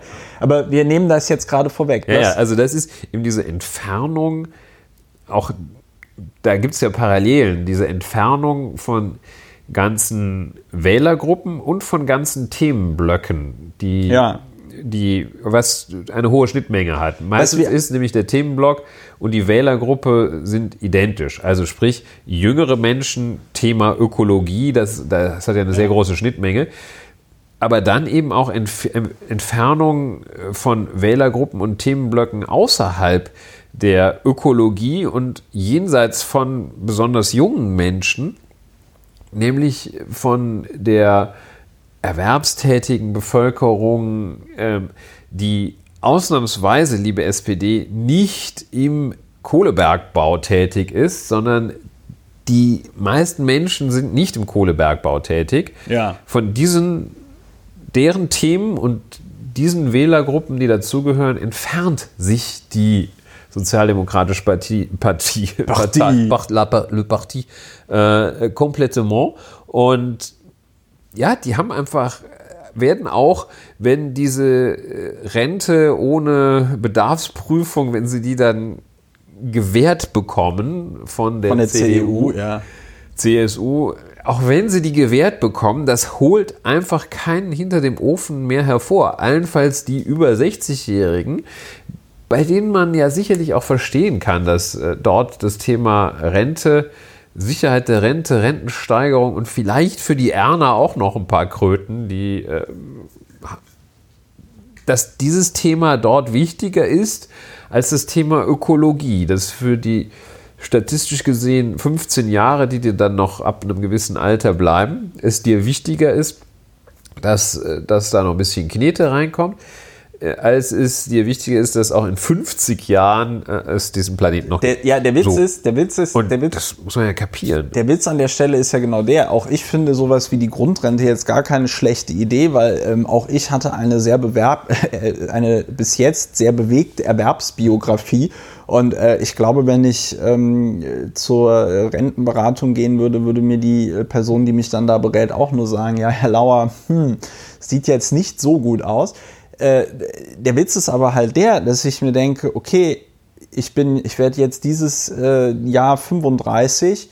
Das heißt, ich würde irgendwann in 30 Jahren oder so äh, wäre dieses Thema Rente für mich relevant, wobei ich eh aus einer Generation stamme, wo die Idee, dass man mit 65 sagt, ich höre jetzt auf, etwas zu tun und mache jetzt was komplett anderes, wenn es das überhaupt jemals gab, ja, eh komplett bescheuert ist, dass du mit 65 sagst, ich fahre jetzt nicht mehr in den Schacht, ja, äh, das ist, glaube ich, klar, aber es ist nicht so klar, ähm, äh, äh, wenn du halt eben dein ganzes Leben lang nur ja, Denk- und sonst was Arbeit gemacht hast. Das heißt, dieses ganze Ding mit in Rente gehen ist eh ein etwas stranges Konzept. Aber du sagst es vollkommen richtig. Mir, mir, ist es, selbst wenn, die, selbst wenn mir die SPD garantieren würde, ey Lauer, wenn du uns wählst, kriegst du 5000 Euro äh, äh, Rente im Monat, wenn du, wenn du dann 65 bist. Ja, was mache ich mit den 5000 Euro, wenn ich davon nur noch Soylent Grün kaufen kann, äh, weil alles andere halt eben komplett ausgestorben ist. Also genau das, was du sagst, die ähm, Überlebensfähigkeit der menschlichen Rasse, man muss das mal einfach so hart formulieren, spielt halt für viele Wählerinnen und Wähler eine deutlich größere Rolle als irgend so ein komischer, ja, Mindestlohn-Rentenspökes. Völlig richtig. Da holt man kein, das sind keine Antworten, also die geben keine Antworten, die stellen nicht die entscheidenden Fragen oder die Fragen, die viele Menschen bewegen und geben keine Antworten. Und die Fragen, die viele Menschen bewegen, sind tatsächlich, wie sich das, wie man das Erwerbsleben, also nach meinen bescheidenen Erfahrungen, wie sich das Erwerb, wie man das Erwerbsleben gestaltet, wie man vielleicht auch jenseits des Erwerbslebens und jenseits der Produktivitätssteigerung ein erfülltes Leben führen kann, welche Wege die Politik aufzeigt, das Leben der Menschen besser zu machen. Und da gibt es Schritte, die sind äh, gut und richtig. Eine Grundrente ist ja in der Tat per se nichts Verkehrtes und der Streit, ob man die jetzt nach einer Bedarfsprüfung macht, Bedürftigkeitsprüfung oder nicht, kann man ja auch führen. Aber das ist ja auch nur ein ganz kleiner Ausschnitt. Die wirklich wichtigen Fragen, die im Sinne von die große Teile der Bevölkerung bewegenden Fragen sind ja andere. Und wenn man die nicht adressiert, dann, dann kackt man wirklich ab. Und wenn man die ganzen Menschen äh, unter 30 nicht erreicht, dann äh, oder unter 40 oder unter 50 alle nicht erreicht, dann kann man halt mit 15 Prozent sagen, haben wir aber noch mal Glück gehabt. Ja, und wenn man dann noch, was ja bei uns auch häufiger schon mal angeklungen ist, was ich ein sehr schönes, interessantes Thema finde, wenn man dann sich mal überlegt, dass man doch auch kontinuierlich darauf, oder mit Nachdruck darauf hinarbeiten sollte, das Wahlalter herabzusetzen, dann sind die ja komplett weg vom Fenster. Das wäre noch ein weiterer Punkt für mich.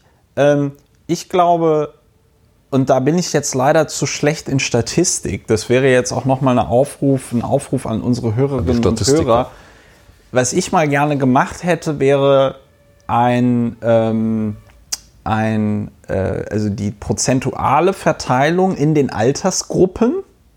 Ne? Also wenn man jetzt irgendwie, ich habe jetzt die Zahlen nicht vor mir, weil wie gesagt, Tagesschau hat das so wunderschön versteckt, wie das jetzt in den jeweiligen Altersgruppen war.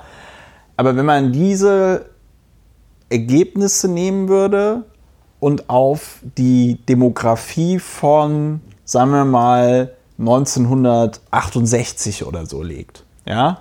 Also, weil da hatte Deutschland eine andere, da sah die Alterspyramide in Deutschland anders aus. Da hattest du, weiß ich nicht, die Babyboomer und so, ja, und die äh, waren einfach eine sehr große Kohorte. Und was ich mich jetzt frage, das prozentuale Wahlergebnis äh, auf die jeweiligen Altersgruppen mit der Demografie von noch meinetwegen 1968 oder irgendwie so, um einfach mal zu sehen, wie hart das reinschlägt, ja, ähm, dass wir eine vollkommen überalterte Gesellschaft sind.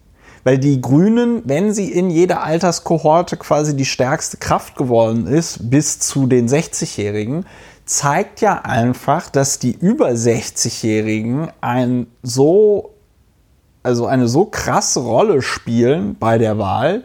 Hatten wir ja hier auch schon gesagt, bei der letzten Bundestagswahl hatten die 18 bis 30-Jährigen genauso viele Stimmen wie die über 70-Jährigen, ja. Und das zeigt ja auch einfach, dass unsere Demokratie da, wie ich finde, auf ein Problem zusteuert, weil ja, ganz ehrlich, äh, wie du das formulierst, die 70-Jährigen, die 60-Jährigen, die werden, was äh, die Ausrichtung der Politik angeht, nicht mehr dieselben Prioritäten haben wie jemand, der 18 ist und sagt, okay, mir ist es wichtig, dass es diesen Planeten im Jahre 2100 auch noch in bewohnbar gibt. Was ja, also genau in dieselbe Richtung, was ja ein in erheblichem Maße auch gut und richtig ist. Also, dass die Interessen mit einer, einem gewissen Proports berücksichtigt werden.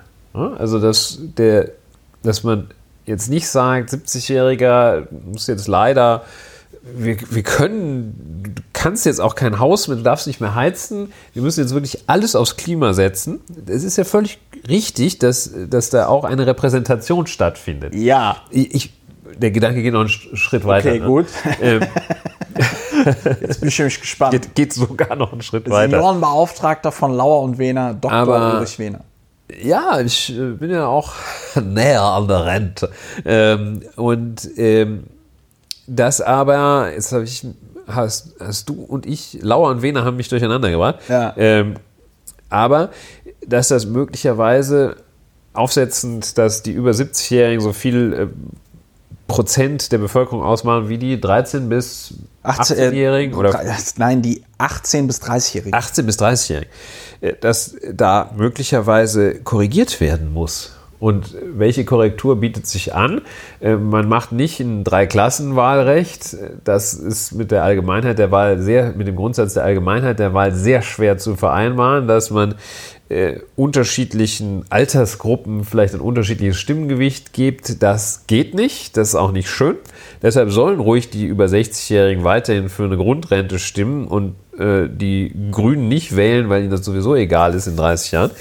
Ähm, aber dass man diese Verschiebung auch aus demokratischen Gründen, um eben die Allgemeinheit der Wahl zu gewährleisten, dass man aus diesen Gründen das Wahlalter zwingend nach unten herabsetzen, nach, nach unten herabsetzen, Ja. zwingend herabsetzen muss, um eine ordentliche Repräsentation der Bevölkerung zu gewährleisten. Naja, die ordentliche, die ordentlichste Also Repräsentation, von die ordentlichste gleich. Repräsentation in meinen Augen bekämst du ja noch dann, und das ist natürlich eine Vor ein Vorschlag für eine Änderung des Wahlrechts, die äh, wahrscheinlich nicht so mehrheitsfähig ist.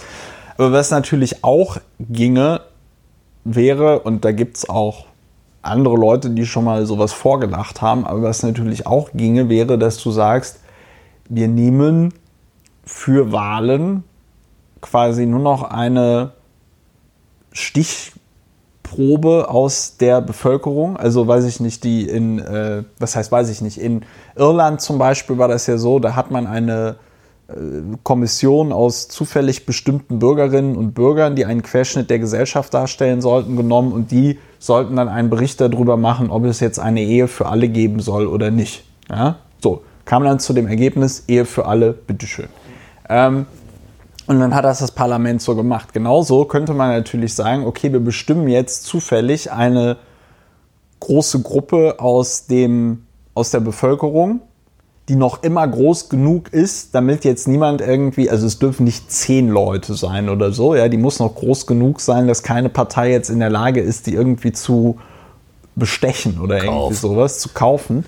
So, und dann hast du da meinetwegen 10.000 Leute oder so, ja, und dann packst du die, weiß ich nicht, einen Monat, werden die irgendwo hingepackt. Dann können die, jede Partei kann dann da den 10.000 Leuten erklären, was sie machen möchte oder so, ja, im Parlament.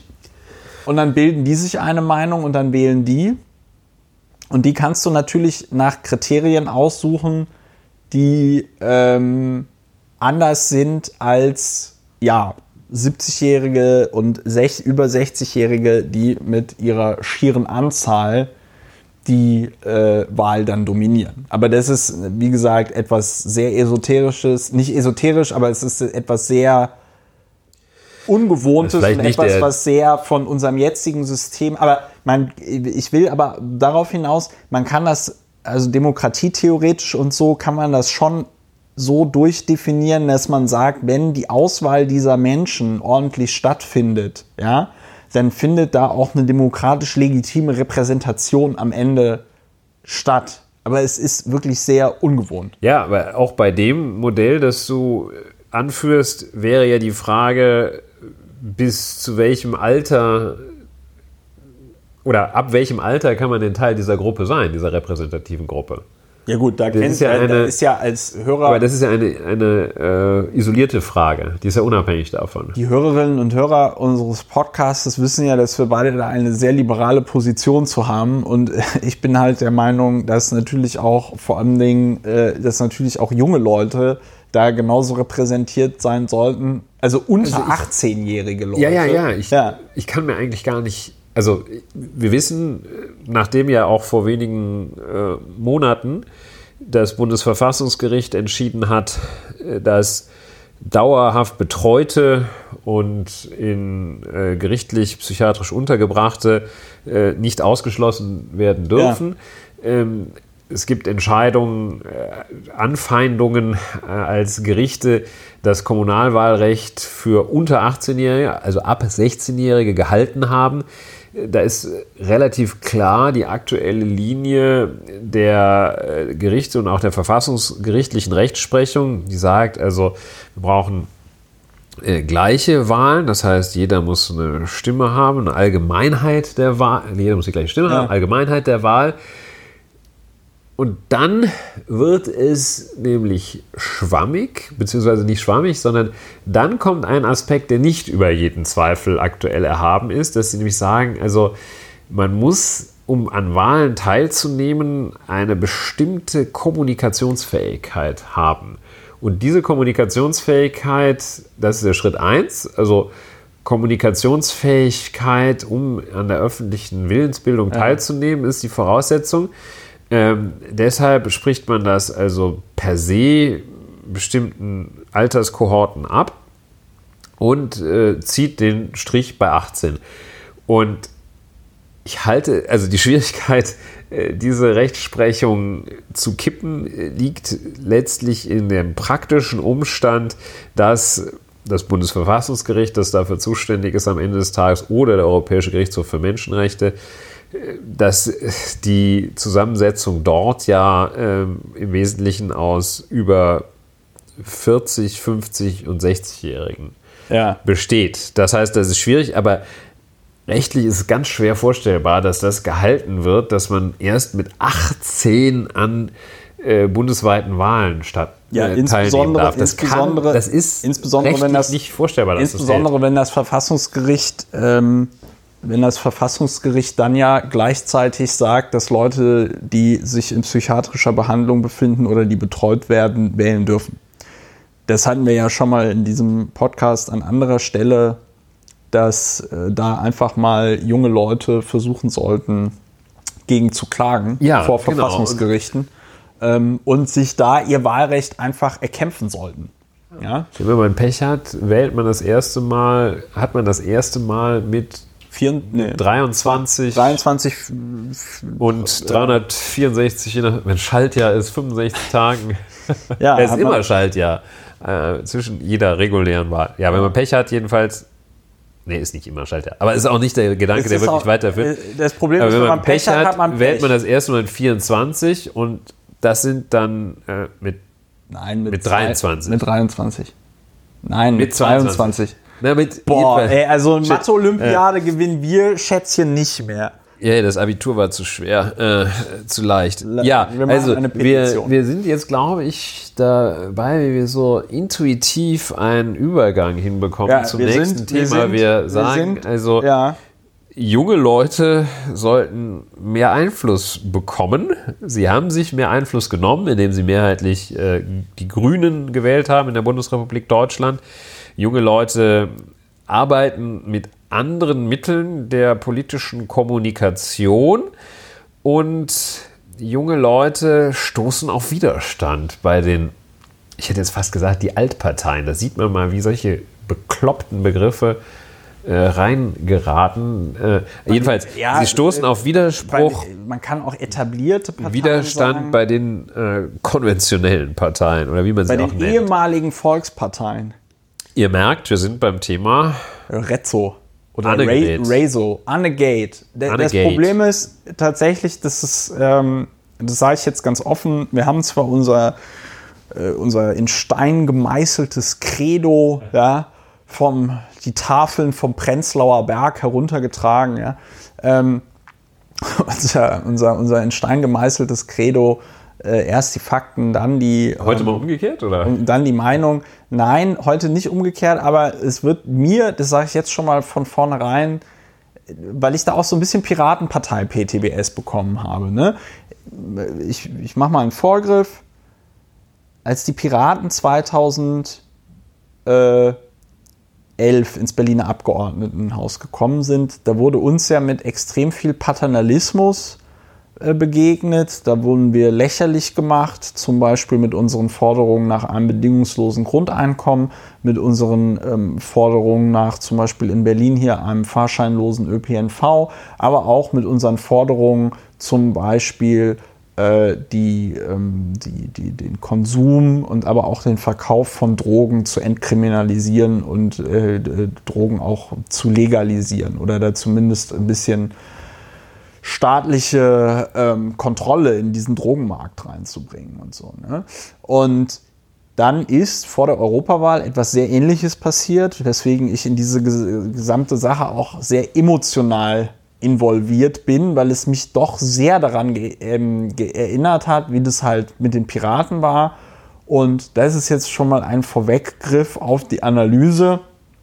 Ich natürlich auch gemerkt habe, dass sich in den vergangenen zehn Jahren nicht besonders viel geändert hat im Umgang der ehemaligen Volksparteien mit, sag ich mal, neuen politischen Bewegungen, neuen ähm, Kommunikationsformen und so weiter und so fort. So, was? Ja, mir fällt gerade noch Ja. äh, so eine Art Sondermeldung. Mir fällt auch gerade ein, deshalb heißt ja diese Fraktion auch EVP. Das sind die ehemaligen Volksparteien. Jetzt, haben wir Ja. leider, jetzt haben wir leider nicht diese schönen ähm, Einspieler, aber hier wir es Einspieler von einer saarländischen Karnevalssitzung. Von einer saarländischen Karnevalssitzung. Nein, was ist denn passiert? Ja, also es gibt äh, einen YouTuber, der mir vorher auch nicht bekannt war, der heißt äh, Rezzo oder Rezo Music. Äh, das ähm, zeigt auch, dass wir uns in einem Alter befinden, wo man das also nicht mehr richtig konsumiert. Und Rezzo Music hat ein Video gemacht. Dieses Video geht fast eine ganze Stunde, was für YouTuber, glaube ich, sehr beachtlich ist, weil normalerweise machen die das, ähm, machen die so 10, 15 Minuten oder so. Also der Rezzo hat ein Video gemacht, das nennt sich Zerstörung der CDU. Und Rezzo macht normalerweise äh, keine, keine Videos über Politik. Und an dieser Stelle hat er sich dazu entschieden, Politik über Politik zu äh, Video, Video, Video N. Dieses Video hat mittlerweile 13.700.000 äh, 706.490 Aufrufe. Also eine Zuschauerzahl, die man sonst nur von unserem Podcast kennt.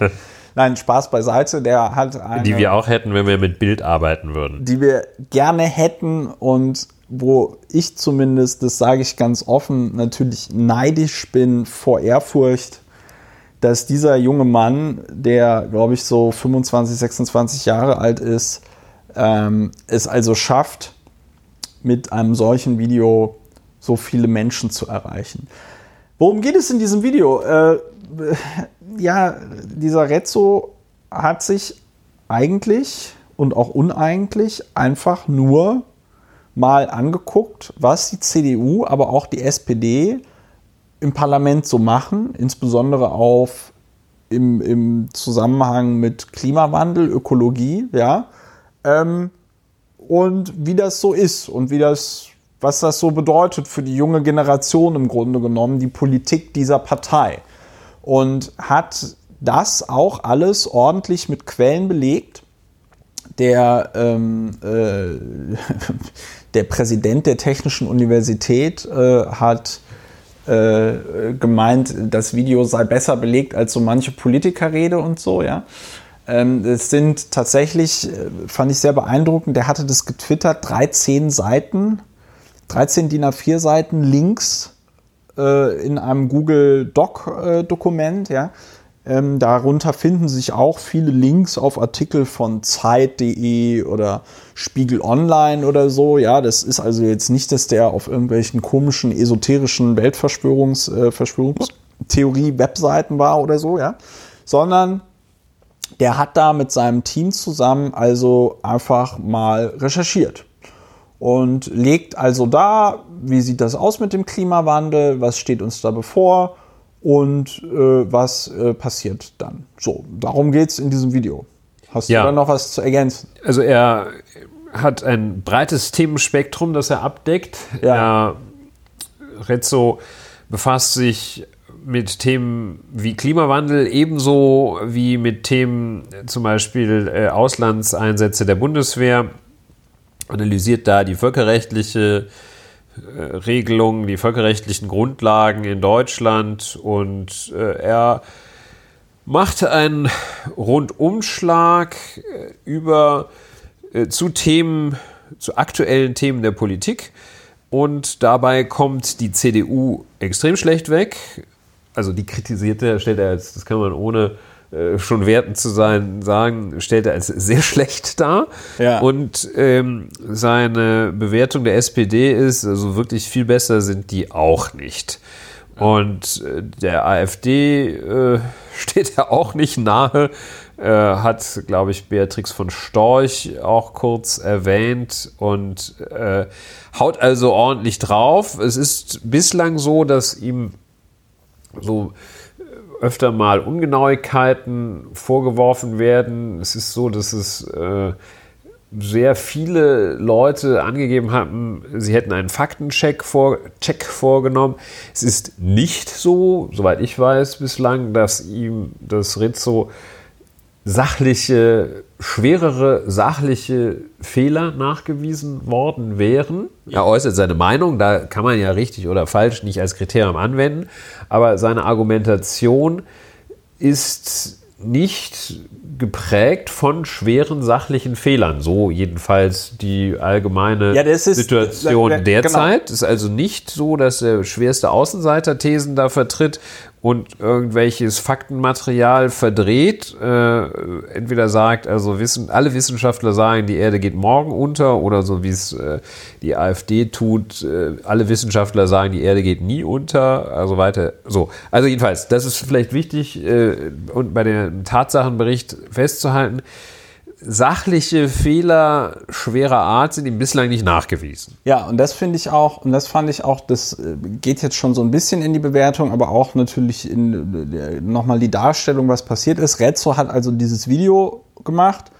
Dann lief das ein paar Tage unter dem Radar. Es gab einige Leute, die mich auf Twitter darum gebeten haben, hier kannst du das nicht auch mal irgendwie retweeten, um dem Video noch ein bisschen Reichweite zu geben und so.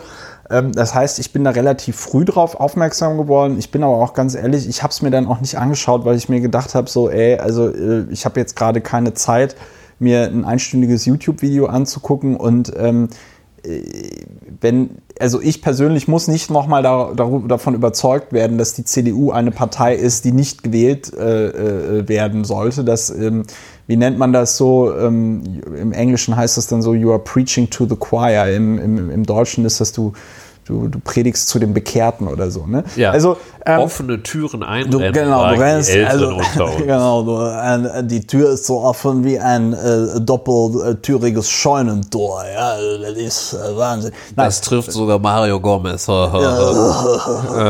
ja. So, nein, aber ähm, und äh, das fand ich also ganz interessant. Er ist da wirklich sehr, äh, benutzt da viele Quellen. Natürlich benutzt er Jugendsprache. Natürlich macht er es da mit so einem gewissen Slang.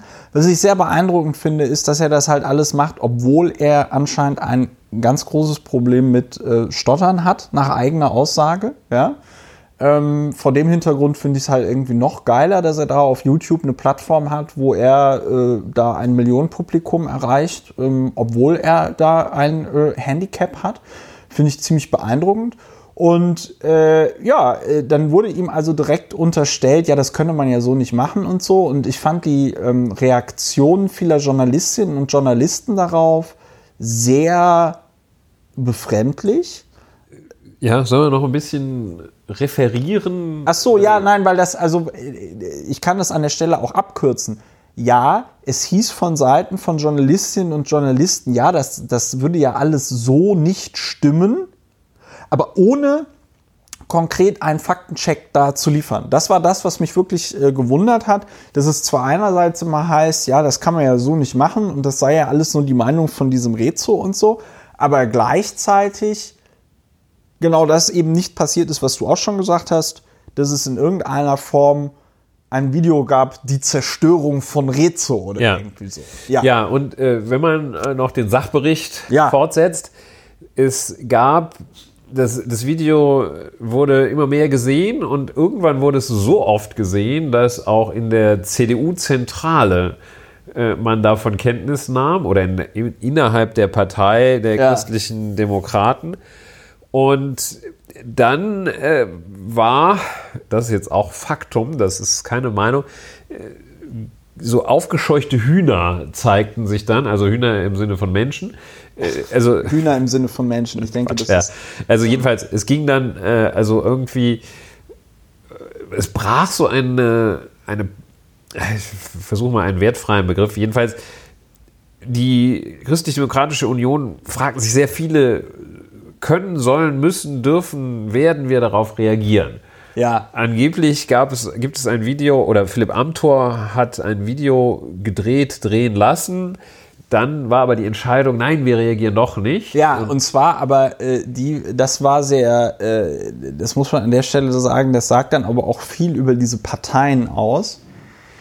Also ich persönlich in dem Moment, in dem ich gehört habe, Philipp Amthor machte so ein Reaktionsvideo, habe natürlich schon mal direkt die richtigen Fragen gestellt, nämlich äh, wieder Markenkern unseres Podcasts die Bescheidenheit.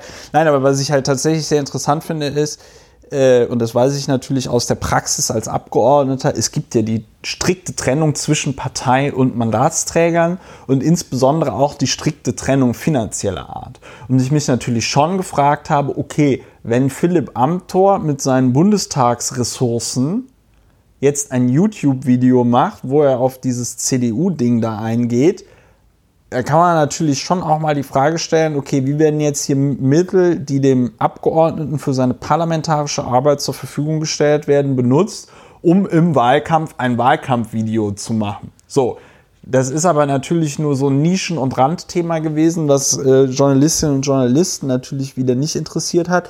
Aber das Schöne an dieser Geschichte, warum Philipp Amthor dieses Video, was da anscheinend produziert wurde, dann doch nicht veröffentlichen durfte, war, dass der Generalsekretär Paul Ziemiak die Reißleine gezogen hat, weil er der Meinung war, das sähe ja nicht gut für ihn aus, wenn nur ein einfacher Abgeordneter der CDU darauf reagieren würde und nicht er als Generalsekretär. Und stattdessen hat man sich dann für die ähm, wirklich brillante Taktik brillant. äh, Entschuldigung, das muss man einfach Ja. so sagen, für die doch sehr brillante Taktik entschieden, ein elf ein elfseitiges PDF ins Internet zu stellen, Ja. in dem dann sinngemäß drin steht, es ist alles gar nicht so schlimm. Genau. Also die Reaktion sah so aus, dass die CDU mit einem Video zunächst sich überlegte Liebäugelte. zu antworten, äh, konkrete Maßnahmen von Philipp Amthor ergriffen worden waren, nämlich ein solches Video zu produzieren, mit welch, wessen Knete auch immer. Äh, dann wurde man, hat man so ja mit einem entschiedenen Jein ja, geantwortet und letztlich hat sich dann äh, hat man dann entschieden, wer nicht drauf antwortet und die Antwort in, wie du auch schon gesagt hast, in einem elfseitigen PDF. Also Ja. PDF ist ja wahrscheinlich das, Form, ja, das Format, das kommt ja also irgendwie auch so in der äh, Handhabbarkeit knapp hinter YouTube. Ne? Also Es ist fast dasselbe. es ist eigentlich, also es, Es gibt kaum einen. vielleicht sogar das neue YouTube. Ja, Wer weiß. wer Vielleicht weiß, wer weiß, wer Sache weiß. auf der Spur. Und äh, so, in der Chronologie, wir sind noch vor der Europawahl. Äh, Antwort gibt es nicht, bis auf Paul Ziemiaks sogenannte Antwort. Äh, Und? Hätte aber auch irgendwie das Parteiprogramm noch mal irgendwie in einer anderen Farbe ins Netz stellen können. So, und Ja, und dann, was ich besonders, äh, also ich fand es tatsächlich geschmacklos. Dieser Rezo hatte davor schon in einem Interview gesagt, ich musste es nochmal raussuchen, ähm, aber es war jetzt nicht irgendwo versteckt im Internet. Er hat es zwei Tage vorher, das war an dem Donnerstag, glaube ich, oder nee, an dem Freitag, als feststand, das Amtor-Video nicht. Zu dem Amtor-Video muss man vielleicht auch noch sagen, das war natürlich für die CDU besonders ungünstig, weil sie es erst am Donnerstag angekündigt hatten, auf Nachfrage, ja, der Herr Amthor arbeitet da an einer Antwort. Und es dann Freitag hieß, nein, es kommt nichts. Ähm, auch wieder was gelernt, also äh, besser nichts ankündigen, was dann nicht kommt. Nein, der Ziemiak, der Paul Ziemiak, der Generalsekretär der CDU, hat Rezo dann öffentlich zu einer, zu einer öffentlichen Diskussion eingeladen und hat gesagt, er soll doch bitte zu uns kommen und in einer öffentlichen Diskussion, das Video sei ja jetzt hier nicht das Format, mit dem man sich da irgendwie antworten, nein, man würde das persönliche Gespräch, aber das persönliche Gespräch natürlich, das sofort live auch übertragen wird und so. Und erst zwei Tage vorher hatte halt Rezo ein Interview gegeben, wo er gesagt hat, er macht das nicht gerne mit diesen Live-Situationen, weil er wahnsinnige Probleme mit dem Stottern hat. Und das muss ich sagen, also entweder ist äh, Paul Ziemiak ein sehr perfider Machtpolitiker oder ähm, man muss ihm dann dazu guter oder zu schlechter halten, dass er nicht in der Lage ist, sowas mal vorher zwei Minuten zu recherchieren, aber ein Menschen, der von sich selber sagt, ich nehme nicht gerne an Live-Diskussionen teil, weil ich ähm, stottere, zu einer Live-Diskussion einzuladen, das hat eine besondere Qualität. Also ich meine, du, lä du lädst auch nicht einen, einen Rollstuhlfahrer oder eine Rollstuhlfahrerin zum 100 Meter Staffel äh, äh, Hürdenlauf ein. Hürden, so. Hürden ist wichtig. Ne? Ja. Ähm, ich äh, denke, da finde auch, ob er nun stottert äh, oder nicht, das macht's, macht noch so einen quantitativen Unterschied. Ich finde es dann natürlich auch, nee, nicht natürlich, ich finde es dann auch bedenklich, den äh, sozusagen in eine andere Waffengattung zwingen zu wollen. Ja. Also der kann halt besonders gut fechten und dann sagst du, nee, jetzt aber mal mit Pistolen. Ja. Sprich, also er kommt auf einem Medium, nämlich dem Internet, äh, und YouTube kommt er daher, der Rezo, Rezo oder whatever his name is. Und dann sagt man, jetzt komm aber mal wieder her hier in der konventionellen Nummer. Wir setzen uns mal hier im Konrad-Adenauer-Haus, setzen wir uns mal schön zusammen.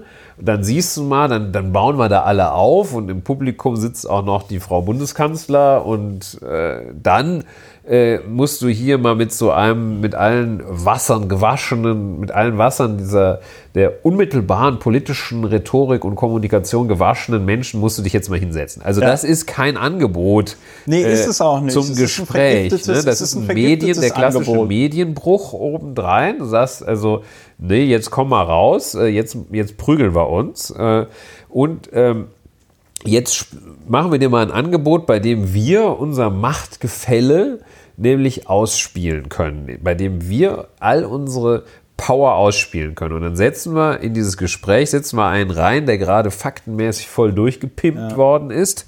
Und dann sitzt du da mit deiner blauen Locke und dann kannst du mal sehen, wo du bleibst. Genau. Das Und- ist sehr unfair. Wir waren jetzt bei Was- Meinungen. Was, äh, was, auch, was auch unfair von diesem Paul Ziemiak war, war, dass er einfach gesagt hat, äh, Rezo verbreitet Falschbehauptungen. Ja? Also ohne jetzt ein konkretes Beispiel zu nennen, hat er dann auch einfach gesagt, so, nee, äh, das ist alles. Ähm, Ja, da hätte Rezo dann vielleicht mal abmahnen sollen. Nee, aber, vor, dem, vor dem Hintergrund finde ich es halt besonders perfide. Also erst jemandem zu unterstellen, er verbreite Falschbehauptungen und ihn dann zwei Tage später zu einer Live-Diskussion einzuladen, wo irgendwie klar ist. Gut, aber wir sehen Ja, jetzt weil schon man sehr es weil stark. man's nicht packt auf seinem Medium. So, jetzt Ja. gehen wir mal wieder zurück. Vorschlag, Ja. zurück zu den Fakten Ja. äh, und äh, sagen, stellen fest, also die machen Antworten nicht. die antworten nicht. Und, ähm, und es kommt die Europawahl. und es kommt die Europawahl und kurz vor der Europawahl solidarisieren sich dann 70 andere YouTuberinnen und YouTuber mit Rezo und machen ein Video, in dem sie sagen, bitte wählt bei der Europawahl nicht die CDU und nicht die SPD. Ja. Das heißt, ähm, beim Fußball würde man sagen, aus jetzt Sicht der äh, äh, äh, ehemaligen Volksparteien, beim Fußball würde man sagen, optimale Chancenauswertung. Ja? Ähm, das lief also brutalst nicht gut. Die SPD hat es in dem Zusammenhang auch nicht hinbekommen, ein äh, Video zu machen. Der einzige, der sich da zu Wort meldete, war ein Europaabgeordneter, der Timo Wölken, der aber ja auch so ein bisschen in dieser Stockholm-Syndrom äh, äh, Situation ist, dass zum Beispiel äh, er gegen diese Upload-Filter und so war und er dann leider Mitglied einer Partei ist, die das mitträgt. So. Ja. Ne? Ähm, das heißt, er hat dann natürlich dann auch nicht die Credibility, um die 13 Millionen Leute, die dieses Rezzo-Video gesehen haben, dann auch nochmal davon zu überzeugen, dass man jetzt die SPD doch wählen sollte. Ja, oder so. zumal Upload-Filter ja auch ein Themenblock bei Rezo Ja. Rezzo war. Und ja, es kommt die Europawahl. Ergebnis sprachen wir kurz drüber vorhin. Vorhin, wir hatten es kurz angedeutet. Wir fassen das Ergebnis zusammen.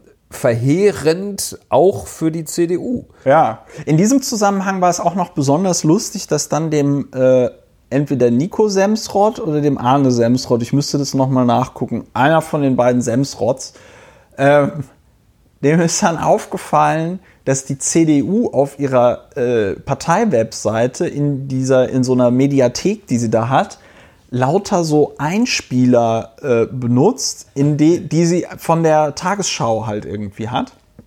Ähm, was dazu äh, geführt hat, dass er mal bei der Tagesschau gefragt hat, ey Leute, gibt es da irgendeinen so Vertrag oder irgendwie sowas, dass ihr diese Sachen benutzen dürft? Und die so, nee, was dazu geführt hat, dass die CDU dann aus ihrer Mediathek alle Videos mit Tagesschau-Inhalten irgendwie löschen musste, weil es da keine ähm, weil es da keine Vereinbarung für die Nutzung irgendwie gab. Das Ja. war nicht so gut. Das war Ja. also Medienkompetenz.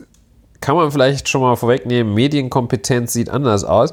Aber es geht nicht nur um reine Medienkompetenz, sondern einfach Dialogfähigkeit. Da kommen wir aber dann gleich zu. Und die Frage, so, jetzt Also spielst du äh, jetzt auf, soll ich jetzt diesen Einspieler machen? Ja, ich mit- wollte jetzt genau Ja. darauf hinaus, jedenfalls, wenn wir bislang gesagt haben, es gab eigentlich keine richtige Reaktion auf Rezos Video, außer diesem vergifteten Angebot, äh, wir können ja auch mal hier äh, 1000 gegen einen antreten. SPD hat auch ein Gesprächsangebot gemacht. Gesprächsangebot. Da haben, da haben, da haben erst Kevin Kühnert, ähm, äh, der Generalsekretär, dessen Namen ich gerade vergessen habe, wie heißt er denn? Ähm, Klingbeil, Lars Klingbeil und Timo Wölken. Die haben erst irgendwas gespielt und auf Twitch gestreamt und danach haben sie ein Video gemacht, wo sie dann in diesen Gaming-Sesseln äh, sitzen und haben ein Gesprächsangebot gemacht. Wir haben euch gehört. Als äh, ehemaliges SPD-Mitglied kann ich an der Stelle nur sagen, äh, es ist eine Falle. Wenn diese Leute sagen, sie hätten euch gehört und ihr sollt doch mit ihnen sprechen, es wird nichts passieren. Das, Das ist halt, Gegenteil es, ist der es, Fall. Es ist, genau, die Wahrscheinlichkeit, dass genau das Gegenteil von dem passiert, was ihr wollt, ist deutlich größer. Liegt also, bei etwa 100 Prozent. liegt Ja, bei- jedenfalls. so. Also Genau. Eine Reaktion gab es dann nach Ja. dieser völlig äh, verquer, äh, nach der, nachdem es richtig einen auf die Mütze gab Ja. bei der Europawahl, hat Annegret, Frau Annegret Kramp-Karrenbauer, sie hat kommunikativ, hat sie da Hat sehr, reagiert, hat sie hat darauf reagiert. reagiert. Wie folgt, ich spiele es ab. Ähm, lassen Sie mich an der einen Stelle noch etwas sagen. Ich habe mir, als die, diese, ähm, äh, als die Nachricht kam, dass sich ähm, eine ganze Reihe von YouTubern zusammengeschlossen haben, um einen Aufruf zu starten, äh, Wahlaufruf gegen CDU und SPD, habe ich mich gefragt, was wäre eigentlich in diesem Land los, wenn eine Reihe von, sagen wir, 70 Zeitungsredaktionen zwei Tage vor der Wahl erklärt hätten, wir machen einen gemeinsamen Aufruf, wählt bitte nicht CDU und SPD. Es wäre klare Meinungsmache vor der Wahl gewesen. Und ich glaube, es hätte eine muntere Diskussion in diesem Land ausgelöst. Und die Frage stellt sich schon mit Blick auf das Thema Meinungsmache, was sind eigentlich Regeln aus dem analogen Bereich und welche Regeln gelten eigentlich für den digitalen Bereich, ja oder nein? Das ist eine sehr grundlegende Frage, über die wir uns unterhalten werden. Und zwar nicht nur wir in der CDU und mit der CDU, sondern ich bin mir ganz sicher, in der gesamten medienpolitischen und auch demokratietheoretischen Diskussion der nächsten Zeit wird das eine Rolle spielen. Und äh, deswegen werden wir diese Diskussion auch sehr offensiv angehen. Ja, das war die Reaktion von Annegret Kramp-Karrenbauer, die darauf, um es mal vorsichtig zu formulieren, jetzt sind wir schon so halb, dann eigentlich muss man da, weil da ist sehr viel Falsches drin. Ähm, aber trotzdem, es gab natürlich eine, einen großen Aufschrei tatsächlich, also quer durch die Bank bei eigentlich allen, auch bei mir, ähm, weil man das tatsächlich nur so verstehen kann, dieses Statement, dass, dass Annegret Kramp-Karrenbauer irgendwelche besonderen Regeln möchte bezüglich Berichterstattung vor Wahlen. Also Ja. es gibt da eigentlich keine, also es ist zwar irgendwie komisch formuliert mit dem Meinungsmache, sie benutzt das Wort Meinungsmache auf eine Art und Weise, dass bei mir zumindest beim Hören und Sehen der Eindruck entstanden ist, das scheint für sie ein feststehender Begriff zu sein, den, der aber leider kein feststehender Begriff ist. sie dachte wahrscheinlich, das sei ein Rechtsbegriff. Ja. Das werden wir auch gleich noch aufklären, So. dass es kein Rechtsbegriff So, ist. auf jeden Fall, Annegret Kramp-Karrenbauer regt sich über Meinungsmache auf. Das wird so verstanden, wie man es nur verstehen kann, worauf sie sich dann auf Twitter erklärt. Hast du den Tweet gerade, hast du die Tweets gerade gerade kurz zur Ach so, Vollständigkeit Ja, äh, oder nicht äh, kurz, äh, um zu zeigen, dass es keine, keine noch keine Meinung ist, zu sagen, dass das als, ähm, als Wunsch nach Einschränkung der Meinungsfreiheit gewertet wird. Das werten nämlich alle so, von Christian Lindner bis äh, zu Georg Pazderski sagen alle, das geht so nicht. Ja gut, Und aber Georg das ist kein, kein Beleg dafür, dass es richtig ist. Es Ja. ist aber ein Beleg dafür, dass es allgemein so gewertet wird. Es gibt keine zwei Meinungen, außer die Meinung von Annegret Kramp-Karrenbauer, die nämlich sagt on Twitter, dem Kurznachrichtendienst, dem Twitter, Kurznachrichtendienst Twitter. Wörtlich, es ist absurd, mir zu unterstellen, Meinungsäußerung regulieren zu wollen. Meinungsfreiheit ist hohes Gut in der Demokratie. Worüber wir aber sprechen müssen, sind Regeln, die im Wahlkampf gelten. Hashtag Rezo, Hashtag YouTuber oder YouTuber, wie Frau Ja, Kramp-Karrenbauer gut, über sagt. ihre Aussprache sollte man sich jetzt nicht so lustig machen. Finde ich jetzt, aber gut. Ich werde, Ja. bin wild entschlossen, gleich persönlich zu werden. Ja, so. Äh, zweiter Tweet, wenn Einfluss, weil das war ja ein Thread. Ja, Im Gegensatz zu ihrem Generalsekretär ist sie in der Lage, auf Twitter Threads zu machen. Ähm, wenn einflussreiche Journalisten oder YouTuber zum Nichtwählen oder gar zur Zerstörung demokratischer Parteien der Mitte aufrufen, ist das eine Frage der politischen Kultur. Es sind gerade die Parteien der Mitte, die demokratische Werte jeden Tag verteidigen. Äh, dazu, das sage ich jetzt direkt an der Stelle, das ist falsch. Ähm, Rezzo hat nicht zur Zerstörung äh, der CDU aufgerufen. Das, hat, das Video heißt zwar die Zerstörung der CDU, er hat aber, das ist, ähm, jetzt bin ich nicht Sprachwissenschaftler genug, um zu sagen, was für eine grammatikalische Form das ist. Also ähm, eigentlich habe ich das so verstanden, so auch im Sinne von die Selbstzerstörung. Ja, aber äh, gut, das sind jetzt so semantische Feinheiten. Er, er, ruft aber nirgendwo in seinem Video zu Gewalt auf. Das ist eine Metapher. Ja, es, also die Zerstörung durch Argumente, nämlich durch ja, seine Argumente. Genau. So. Ähm, das ist jetzt, äh, der hat nicht zur Gewalt. Also das, ja. sie nimmt das jetzt dann wörtlich, keine Ambiguitätstoleranz. Wahrscheinlich bewusster Verkennung, ja. wahrscheinlich vorsätzlicher ja, ja, Verkennung, das, ist, das, das, das ist vorsätzlich falsch. Und sagt, äh, er ist der Böse.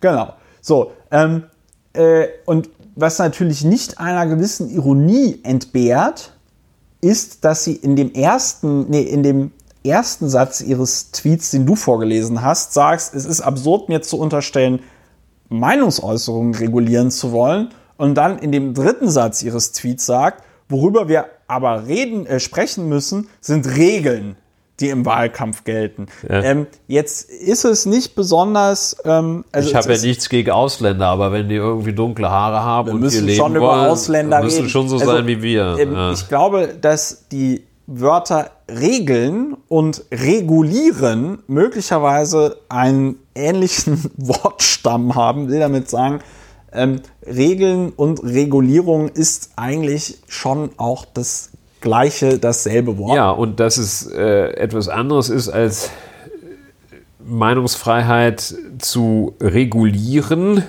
Meinungsäußerungen zu regulieren. Es ist ja nichts anderes, Meinungsäußerungen unmittelbar vor Wahlen zu regulieren. Das ist ja auch die Regulierung von Meinungsäußerungen. Also sie schafft, ja. sie nimmt nicht Bezug auf einen Sonderbereich, in dem irgendetwas anders wäre als sonst. Ganz im Gegenteil, gerade vor Wahlen ist eine Regulierung, eine sogenannte Regulierung von Meinungen besonders abzulehnen. So, und dann hat ähm, Annegret Kramp-Karrenbauer, weil ihr dieser Tweet dann noch mehr um die Ohren geflogen ist, also es ist, sagen wir mal so, wenn sie einem jetzt sympathisch wäre, müsste sie einem tatsächlich leid tun. Ja? Also erst äh, wir sind jetzt, ich bin jetzt hier ein bisschen in der Bewertung. Erst, ja. erst kriegt es der Generalsekretär nicht hin, dieses Video kommunikativ einzufangen. Und das Einfachste wäre gewesen, einfach vor dieser Wahl ein Video zu machen, wo man gesagt hätte, Rezzo, du hast recht, wir haben uns in der Vergangenheit nicht zu sehr darum gekümmert. Ähm, das werden wir jetzt ändern. Da hätte sich in vier Jahren niemand mehr dran erinnert, aber es wäre eine ganz tolle Möglichkeit gewesen, äh, vor der Wahl noch irgendwie mal schön auf sich aufmerksam zu machen.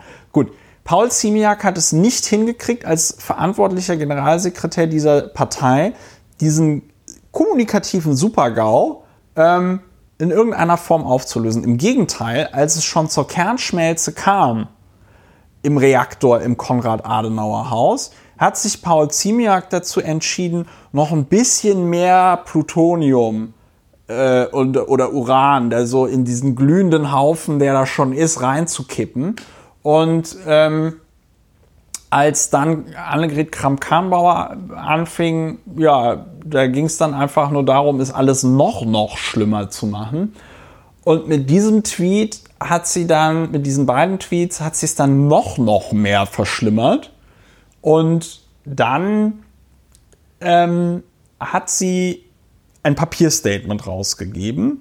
In der aktuellen Debatte geht es nicht um Einschränkung der Meinungsfreiheit. Meinungsfreiheit und Meinungsvielfalt werden wir alle in der CDU immer verteidigen. Gerade in kontroversen Zeiten, etwa in einem Wahlkampf, tragen wir alle dafür Verantwortung, wie wir miteinander diskutieren und wie sich politische Meinung bildet. Es geht um die Frage, wie sich Kommunikation und auch politische Kultur durch soziale Medien verändern. Das ist eine Frage des Umgangs miteinander. Diese Debatte ist nicht neu, sondern wird bereits breit in Parteien der Wissenschaft, Gesellschaft und Medien geführt und gefordert. Ähm, also ein Statement, wo ich jetzt nicht mehr erkennen kann, worum es ihr eigentlich geht. Außer der Versuch, das noch irgendwie einzufangen, in der Hoffnung, dass sich die Leute nicht mehr daran erinnern können, was am Montag passiert ist. Ja, also wir gehen jetzt erklärtermaßen in die Bewertung hinein. Ach so, soll ich noch das andere Video von Annegret Kramp-Karrenbauer, also die, die, die andere Audiodatei abspielen von Annegret Kramp-Karrenbauer, das in dem ganzen Zusammenhang nochmal sehr erhellend ist, dann wird es nämlich rund. Ja, man muss in Zeiten wie diesen muss man immer sagen, wenn es irgendwo was abzuspielen gibt, abspielen und nicht hinterm Berg halten. Situation, wir befinden uns im Jahre 2012. Gerade war Saarlandwahl. Annegret Kramp-Karrenbauer wurde danach die Ministerpräsidentin des Saarlandes. Aber es zogen auch die Piraten ein in den Landtag des Saarlandes.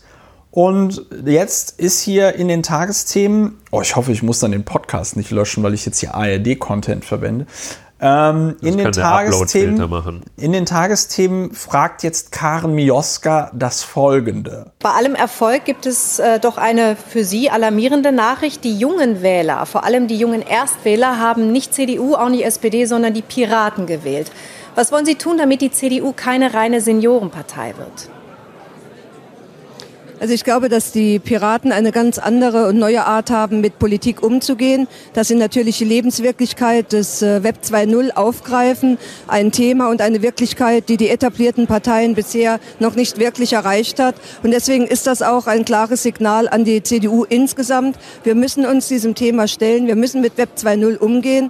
Ja, das war also ähm, Annegret Kramp-Karrenbauer vor sieben Jahren. Und vor dem Hintergrund wirkt ihre ganze Reaktion auf dieses Rezo-Video und die ganze Reaktion der CDU ganz offen gesprochen noch bizarrer. Also wenn sie sich vor sieben Jahren dahinstellt und sagt, ja, wir müssen da jetzt im Web 2.0 ankommen, das hat ihr wahrscheinlich dann auch irgendein Referent aufgeschrieben, äh, weil es auch nur so ein Buzzword ist, ja. Aber dass sie da vor sieben Jahren sagt, wir müssen uns da irgendwie mit der Lebensrealität des Internets auf, auseinandersetzen und so. Und sieben Jahre später dann von ihr kommt, ja, wir brauchen jetzt eine Debatte darüber, wie man sich im, im Internet miteinander unterhält. Das ist ja geradezu grotesk. Ja, bizarr, grotesk scheint es in der Tat. Ich glaube, man kann es aber auch als in sich schlüssig und ja, verständlich werten. Das ist konsistent, das ist kohärent. Es ist, es ist konsistent und, und kohärent. Und zwar in, merkt man da schon den großen Widerstand, den es gibt, diesen inneren Widerstand, sich diesem Thema wirklich zu widmen oder der Thematik neue Formen der Kommunikation, der Thematik überhaupt etwas Neues zu machen, diesem Thema zu widmen. Sie sagt nämlich nicht, ohne dass ich das zu sehr auf die Goldwaage legen möchte, sie sagt nicht, wir möchten mit den jungen Leuten im Dialog stehen und mit denen so kommunizieren, wie die kommunizieren, sondern sie sagt, wir müssen uns dieses Themas annehmen. Das kennen viele Menschen. Ich kenne es aus meinem eigenen Leben. Ich habe irgendeine Notwendigkeit oder eine vermeintliche Notwendigkeit erkannt, sage, das musst du jetzt aber auch mal angehen langsam.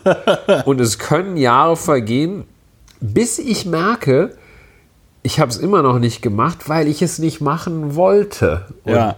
insofern grotesk anmutet es auf jeden Fall und bizarr dass man äh, in sieben Jahren nicht mal sein Verhältnis zu Kommunikationsformen neuerer Art als Telefax verändert hat. Es mag so anmuten, es ist aber Teil einer Haltung, eines Habitus, der in sich geschlossen und schlüssig ist, nämlich die Ablehnung jeglichen Neuen, neuer Dinge, die Ablehnung junger Sachen, junger Menschen ja. und die Ablehnung neuer Ideen, eine, wie ich hier gerade das Stichwort habe, völlige Überforderung auch mit ja. dem modernen, äh, mit der Gegenwart.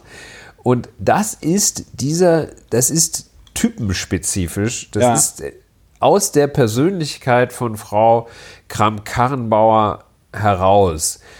Diese Persönlichkeit darf man haben, aber man muss sie auch sehen, ähm, die ist für viele Menschen, unter anderem für mich, nicht gut. Die wird als sehr, von mir als überaus störend empfunden, weil sie so ein, ein, ein hohes Beharrungs, einen hohen Beharrungswillen hat und ein, ein total piefig äh, und ein Ressentiment gegen alles, was jetzt außerhalb von Blies-Ransbach geschieht. Und da sagt sie, und wenn sowas kommt, dann müsste man das sofort regulieren. Der Punkt ist, was, was, mir, jetzt noch, was mir jetzt noch eingefallen ist, äh, was wir gar nicht in unserer Erörterung hatten, ähm, für Annegret Kramp-Karrenbauer hat dann äh, am Mittwoch noch richtig der Busch gebrannt, wie es so schön heißt.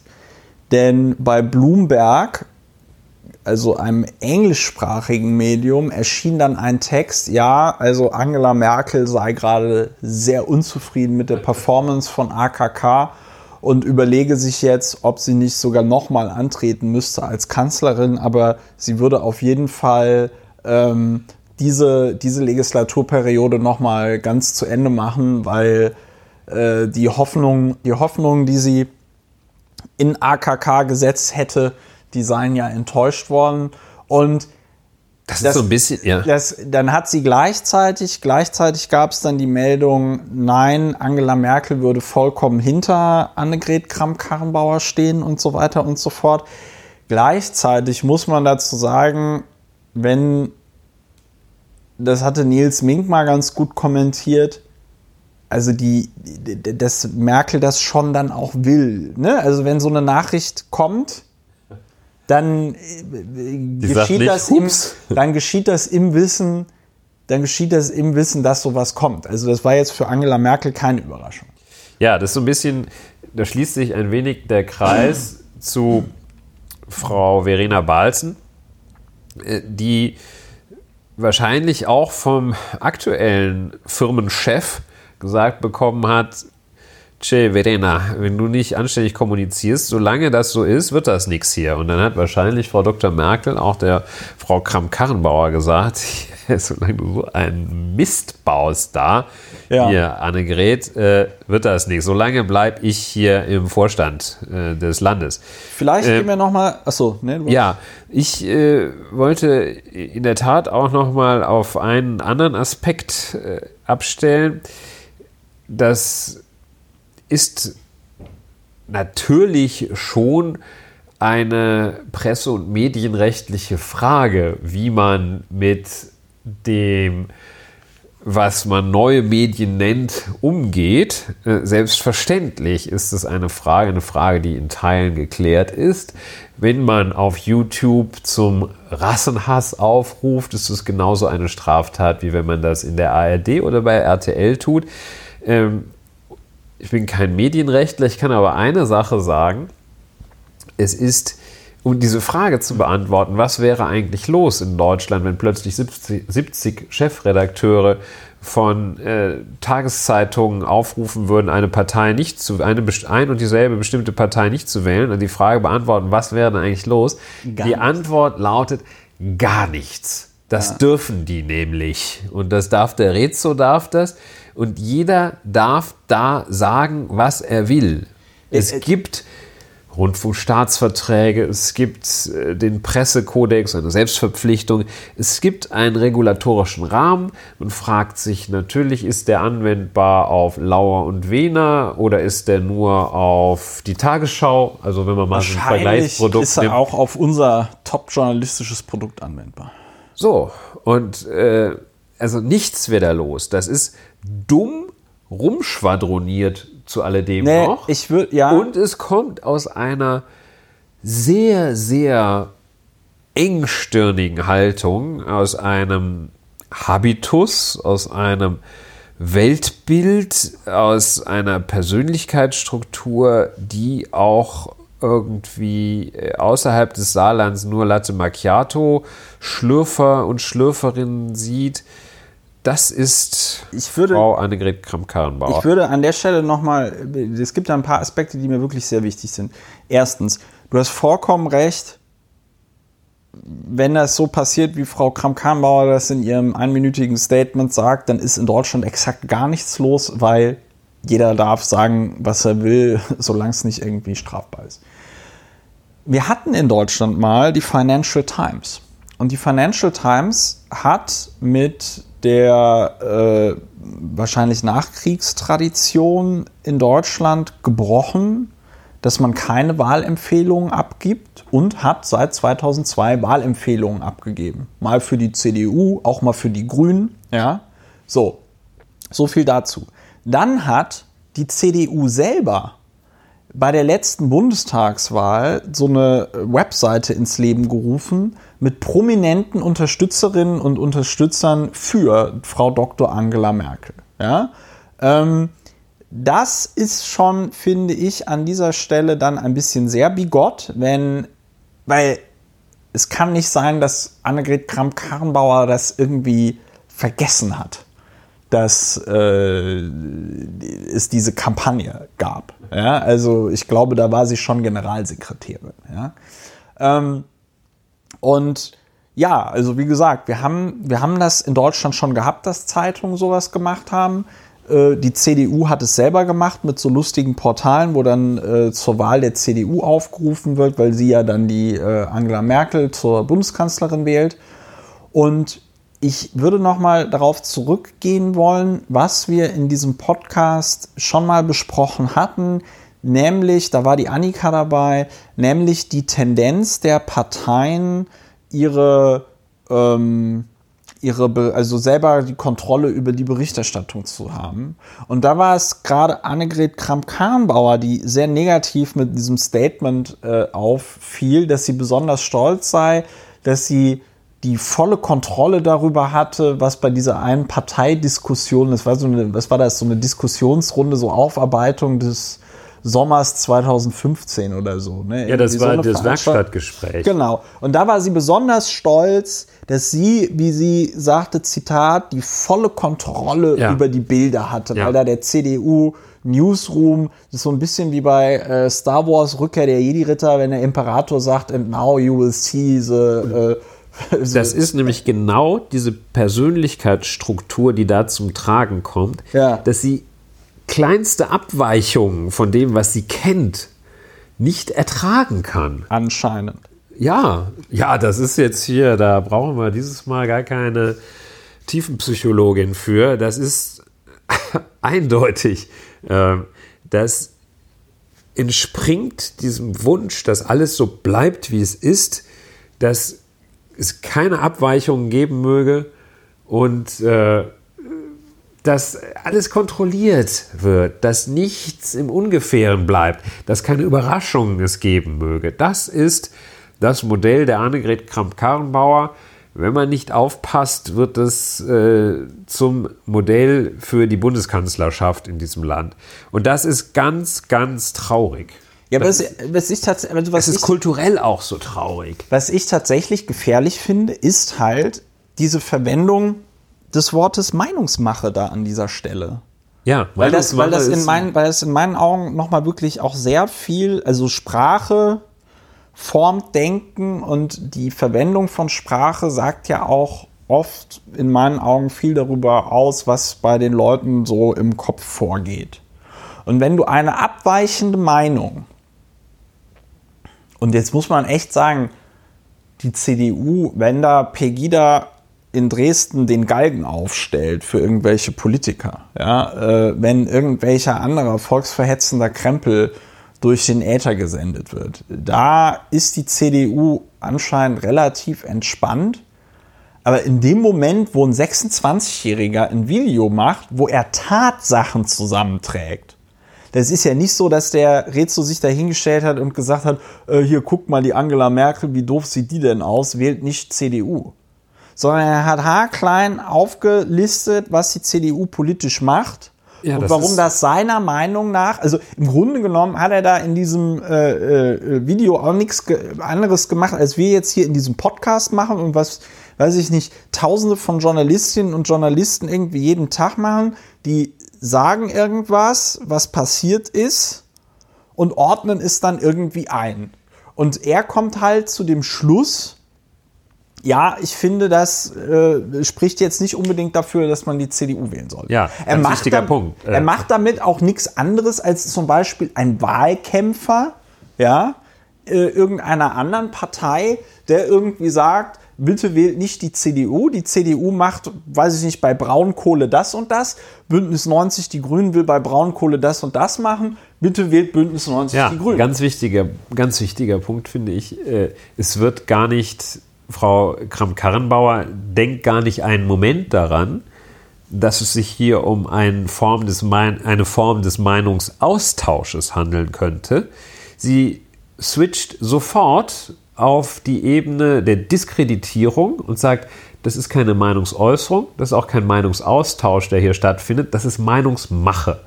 Ein Fachbegriff ist Meinungsmache nicht. Meinungsmache ist ein abwertender Begriff, um eine gezielte manipulative Steuerung von Meinungen anstelle des Meinungsaustausches zu bezeichnen.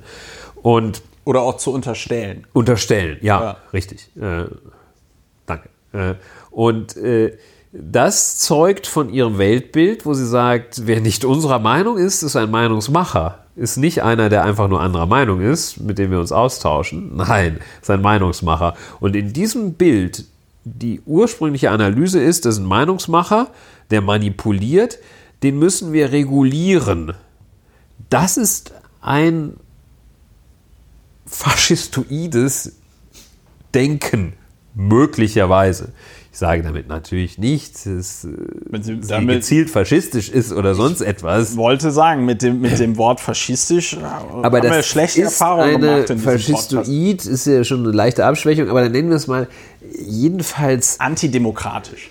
Danke, aber sehr autoritär gedacht. Ja. Sehr autoritär, sehr borniert und Der, der Schlüssel, ich finde, der also ich Schlüssel. finde das sehr erschreckend. naja, also ich Ich glaube meine, nicht, dass die Welt daran untergeht, Die aber ich finde dieses Ja. Denken sehr die erschreckend. Welt geht wegen anderen Sachen unter. Aber, Richtig, ähm, äh, um nochmal drauf um nochmal darauf hinzuweisen, dass die Welt gerade untergeht. Aber ähm, der, ich, ich denke, der ganz wichtige Faktor an der Stelle ist tatsächlich die, die Diskrepanz dieser Beschuldigung Meinungsmache und der Forderung, man müsste da jetzt mal gucken, was man da für Regeln anwendet. Die Diskrepanz im Bezug auf dieses Video. Ja, das Also, hat damit gar nichts zu tun. Man kann sich um Hate Speech im Internet Ja. kümmern, man kann sich um vieles kümmern, aber nicht, wenn man unter anderem vielleicht noch ein, zwei Prozent oder wie viel auch immer, 0,1 Prozent bei einer Wahl verloren hat äh, wegen eines Videoaufrufes. Da kann man nicht sagen, der Schiedsrichter war schuld oder der Ball war so schwer oder Ich- sonst was. ich Wenn meine, man, den wenn man gerade richtig einen auf die Mütze gekriegt hat, wenn 5 zu 0 verliert, dann kann man nicht sagen, das zweite Tor war abseits, wenn es noch nicht mal abseits war. Ja, So. das ist der Punkt. Ja, so, jetzt ist die Frage, jetzt ist die Frage, wir haben, wir haben eigentlich, haben wir, gibt es doch irgendwas, was wir dazu sagen müssen, außer dass wir ziemlich entsetzt sind? Wie ich gelernt habe, kommt Frau Annegret Kramp-Karrenbauer aus Püttlingen. Nichts gegen Püttlingen. Aber es schreibt einen Artikel, den ich mit sehr großem Genuss Leo Fischer gelesen habe. Der schreibt, dass Frau Kramp-Karrenbauer also außer einem halben Jahr Nachrückerin im Bundestag auch ihre gesamte Karriere im Saarland verbracht hat. Nichts gegen das Saarland. Seit ihrer Geburt lebt sie in Püttlingen, einem 1800 Seelen Schandfleck, das kann ich nicht beurteilen, nach Auskunft des Handelsblatts sogar in einer verkehrsberuhigten Zone. Das sagt's doch. Ja, das ist, ähm, ich denke, Das ist jetzt nicht fair, aber das ist nicht fair, aber äh, es ist. Aber richtig. Aber es ist, aber es ist halt so.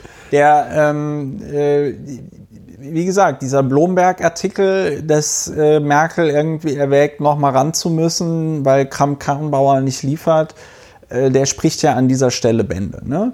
Und ähm, ich glaube, es wäre dann jetzt auch fast alles gesagt. ja, vielleicht, also noch dieser eine Gedanke, Okay. dass man kurzen, kurze Zeit glaubte, mit Kramp-Karrenbauer äh, ein bisschen froh war, dass nicht der, nicht Jens der Spahn. abgehalfterte Friedrich Merz Oder Jens Spahn. oder der äh, vor Ehrgeiz sich selbst manchmal zerreißende Jens Spahn da war, aber man merkt, äh, Annegret Kramp-Karrenbauer war doch nicht das kleinere Übel. Sie ist ein Übel einfach. Ja, ich, ich, aber ich glaube, so ähnlich hatten wir es ja hier in diesem Podcast Ja. auch äh, formuliert, dass man sich jetzt nicht täuschen sollte, dass die Kramp-Karrenbauer da jetzt irgendwie. Ähm ja, man, man, man sieht an der Stelle und nochmal die Merkel-Reaktion vielleicht auch, als ich 2012 auf dem Petersburger Dialog war. Und am Ende des Petersburger Dialoges gab es zumindest immer, bevor die Reaktion, also die, sag ich mal, das Verhältnis zu Russland hat sich ja erst so im Jahr 2013, 2014 so deutlich verschlechtert. Ja. Äh, Hatte auch was mit der Annexion der Krim zu tun. ähm, Angela Merkel sagte dazu Wladimir Putin, wissen Sie, Herr Putin, wenn, wenn ich jedes Mal so beleidigt wäre, wenn ich kritisiert werde, dann könnte ich meine Arbeit nicht machen als Bundeskanzlerin. Und ich glaube, das ist an dieser Stelle, ich würde mich da jetzt nicht so als den großen Merkel-Versteher ähm, bezeichnen, das bin ich mit Sicherheit nicht, aber ich Ja, glaube, bist du auch unverdächtig. ich glaube, ein, ich glaube, ein Merkmal von Angela Merkels Kanzlerschaft ist natürlich, dass sie eher erstmal gar nicht reagiert, als vorschnell irgendwas zu machen. Und ja, der, der Satz, wir müssen uns mal überlegen, was man mit Meinungsmache im Internet tut, ähm, der wäre tatsächlich, glaube ich, Angela Merkel nie über die Lippen gegangen, zu keinem Punkt ihrer politischen Karriere. Ja. Und ähm, wenn man sich, hm? wenn man sich angesichts eines, also dieses Rezo-Video hast du vollkommen richtig gesagt, das wird, also ich glaube nur bei sehr, sehr wenigen Leuten am Ende des Tages noch irgendwie wahlentscheidend gewesen sein. Und dass man sich da so aus der Ruhe bringen lässt, du hast es vorhin mit, mit Vogelhaufen, Hühnerhaufen irgendwie. Ich meine, eine Lösung wäre ja auch einfach gewesen, wie ich das vorhin schon mal formuliert habe, einfach zu sagen, ja, wir nehmen das zur Kenntnis. Ähm, dann hättest du nach außen hin den Eindruck irgendwie erweckt, ja, wir sind irgendwie eine moderne Partei, die versucht, sich da irgendwie drauf einzustellen. Ähm, stattdessen macht sich wie gesagt nur noch schlimmer. Ja, Der also wir- Super-GAU wird mit jedem Tag einfach noch größer. Ja, wir rufen dazu auf, dass sie bitte zuhören möge und die Argumente abwiegen möge, wahrnehmen und abwägen, bevor sie ich- zurückgewiesen werden Nee. und in gar keinem Fall gleich beleidigt sein. Ich, ich Ja? rufe da, ich ruf dazu gar nichts auf, weil ich das Ich einfach, schon. also weil ich finde, jemand, rufe- der, also äh, Frau Kram-Karrenbauer hört da, glaube ich, auch echt einfach die Einschläge nicht, weil Nee, das, das, das das ist kannst richtig. du, sie ist halt nicht mehr, sie ist halt nicht mehr irgendwie die Vorsitzende der Saar-CDU, sie ist auch nicht mehr die Ministerpräsidentin des Saarlandes, sondern sie ist jetzt halt, sie trägt jetzt halt irgendwie die Verantwortung, sie hat den Vorsitz einer Partei, die an der Regierung einer G8-Nation äh, äh, beteiligt und ist. Das weiß ich die nicht. mit eins möchte ich schon jetzt nochmal sagen, anfangen, die sind ist praktisch schwierig. immer falsch. ist äh, pra- praktisch Ja, immer. so, also. Ähm, so, wir haben jetzt rekordverdächtige 2 Stunden 43 Minuten gepodcastet. Jesus Christus. Es gab auch viel zu diskutieren. Liebe Leute, liebe Hörerinnen und Hörer, vielen Dank, dass ihr es bis hierhin ausgehalten habt. Ähm, vielen Dank, dass ihr uns unterstützt. Vielen Dank, dass ihr uns eine positive Bewertung auf einem dieser 1000 Internetportale gebt, auf denen wir verfügbar sind. Ich hoffe, es hat euch gefallen. Ähm, gebt uns Feedback äh, und dann hören wir uns beim nächsten Mal wieder äh, bei diesem schönen Podcast. Lauer und Wena. Ja, Macht's gut. tschüss, auf Wiederhören. Tschüss.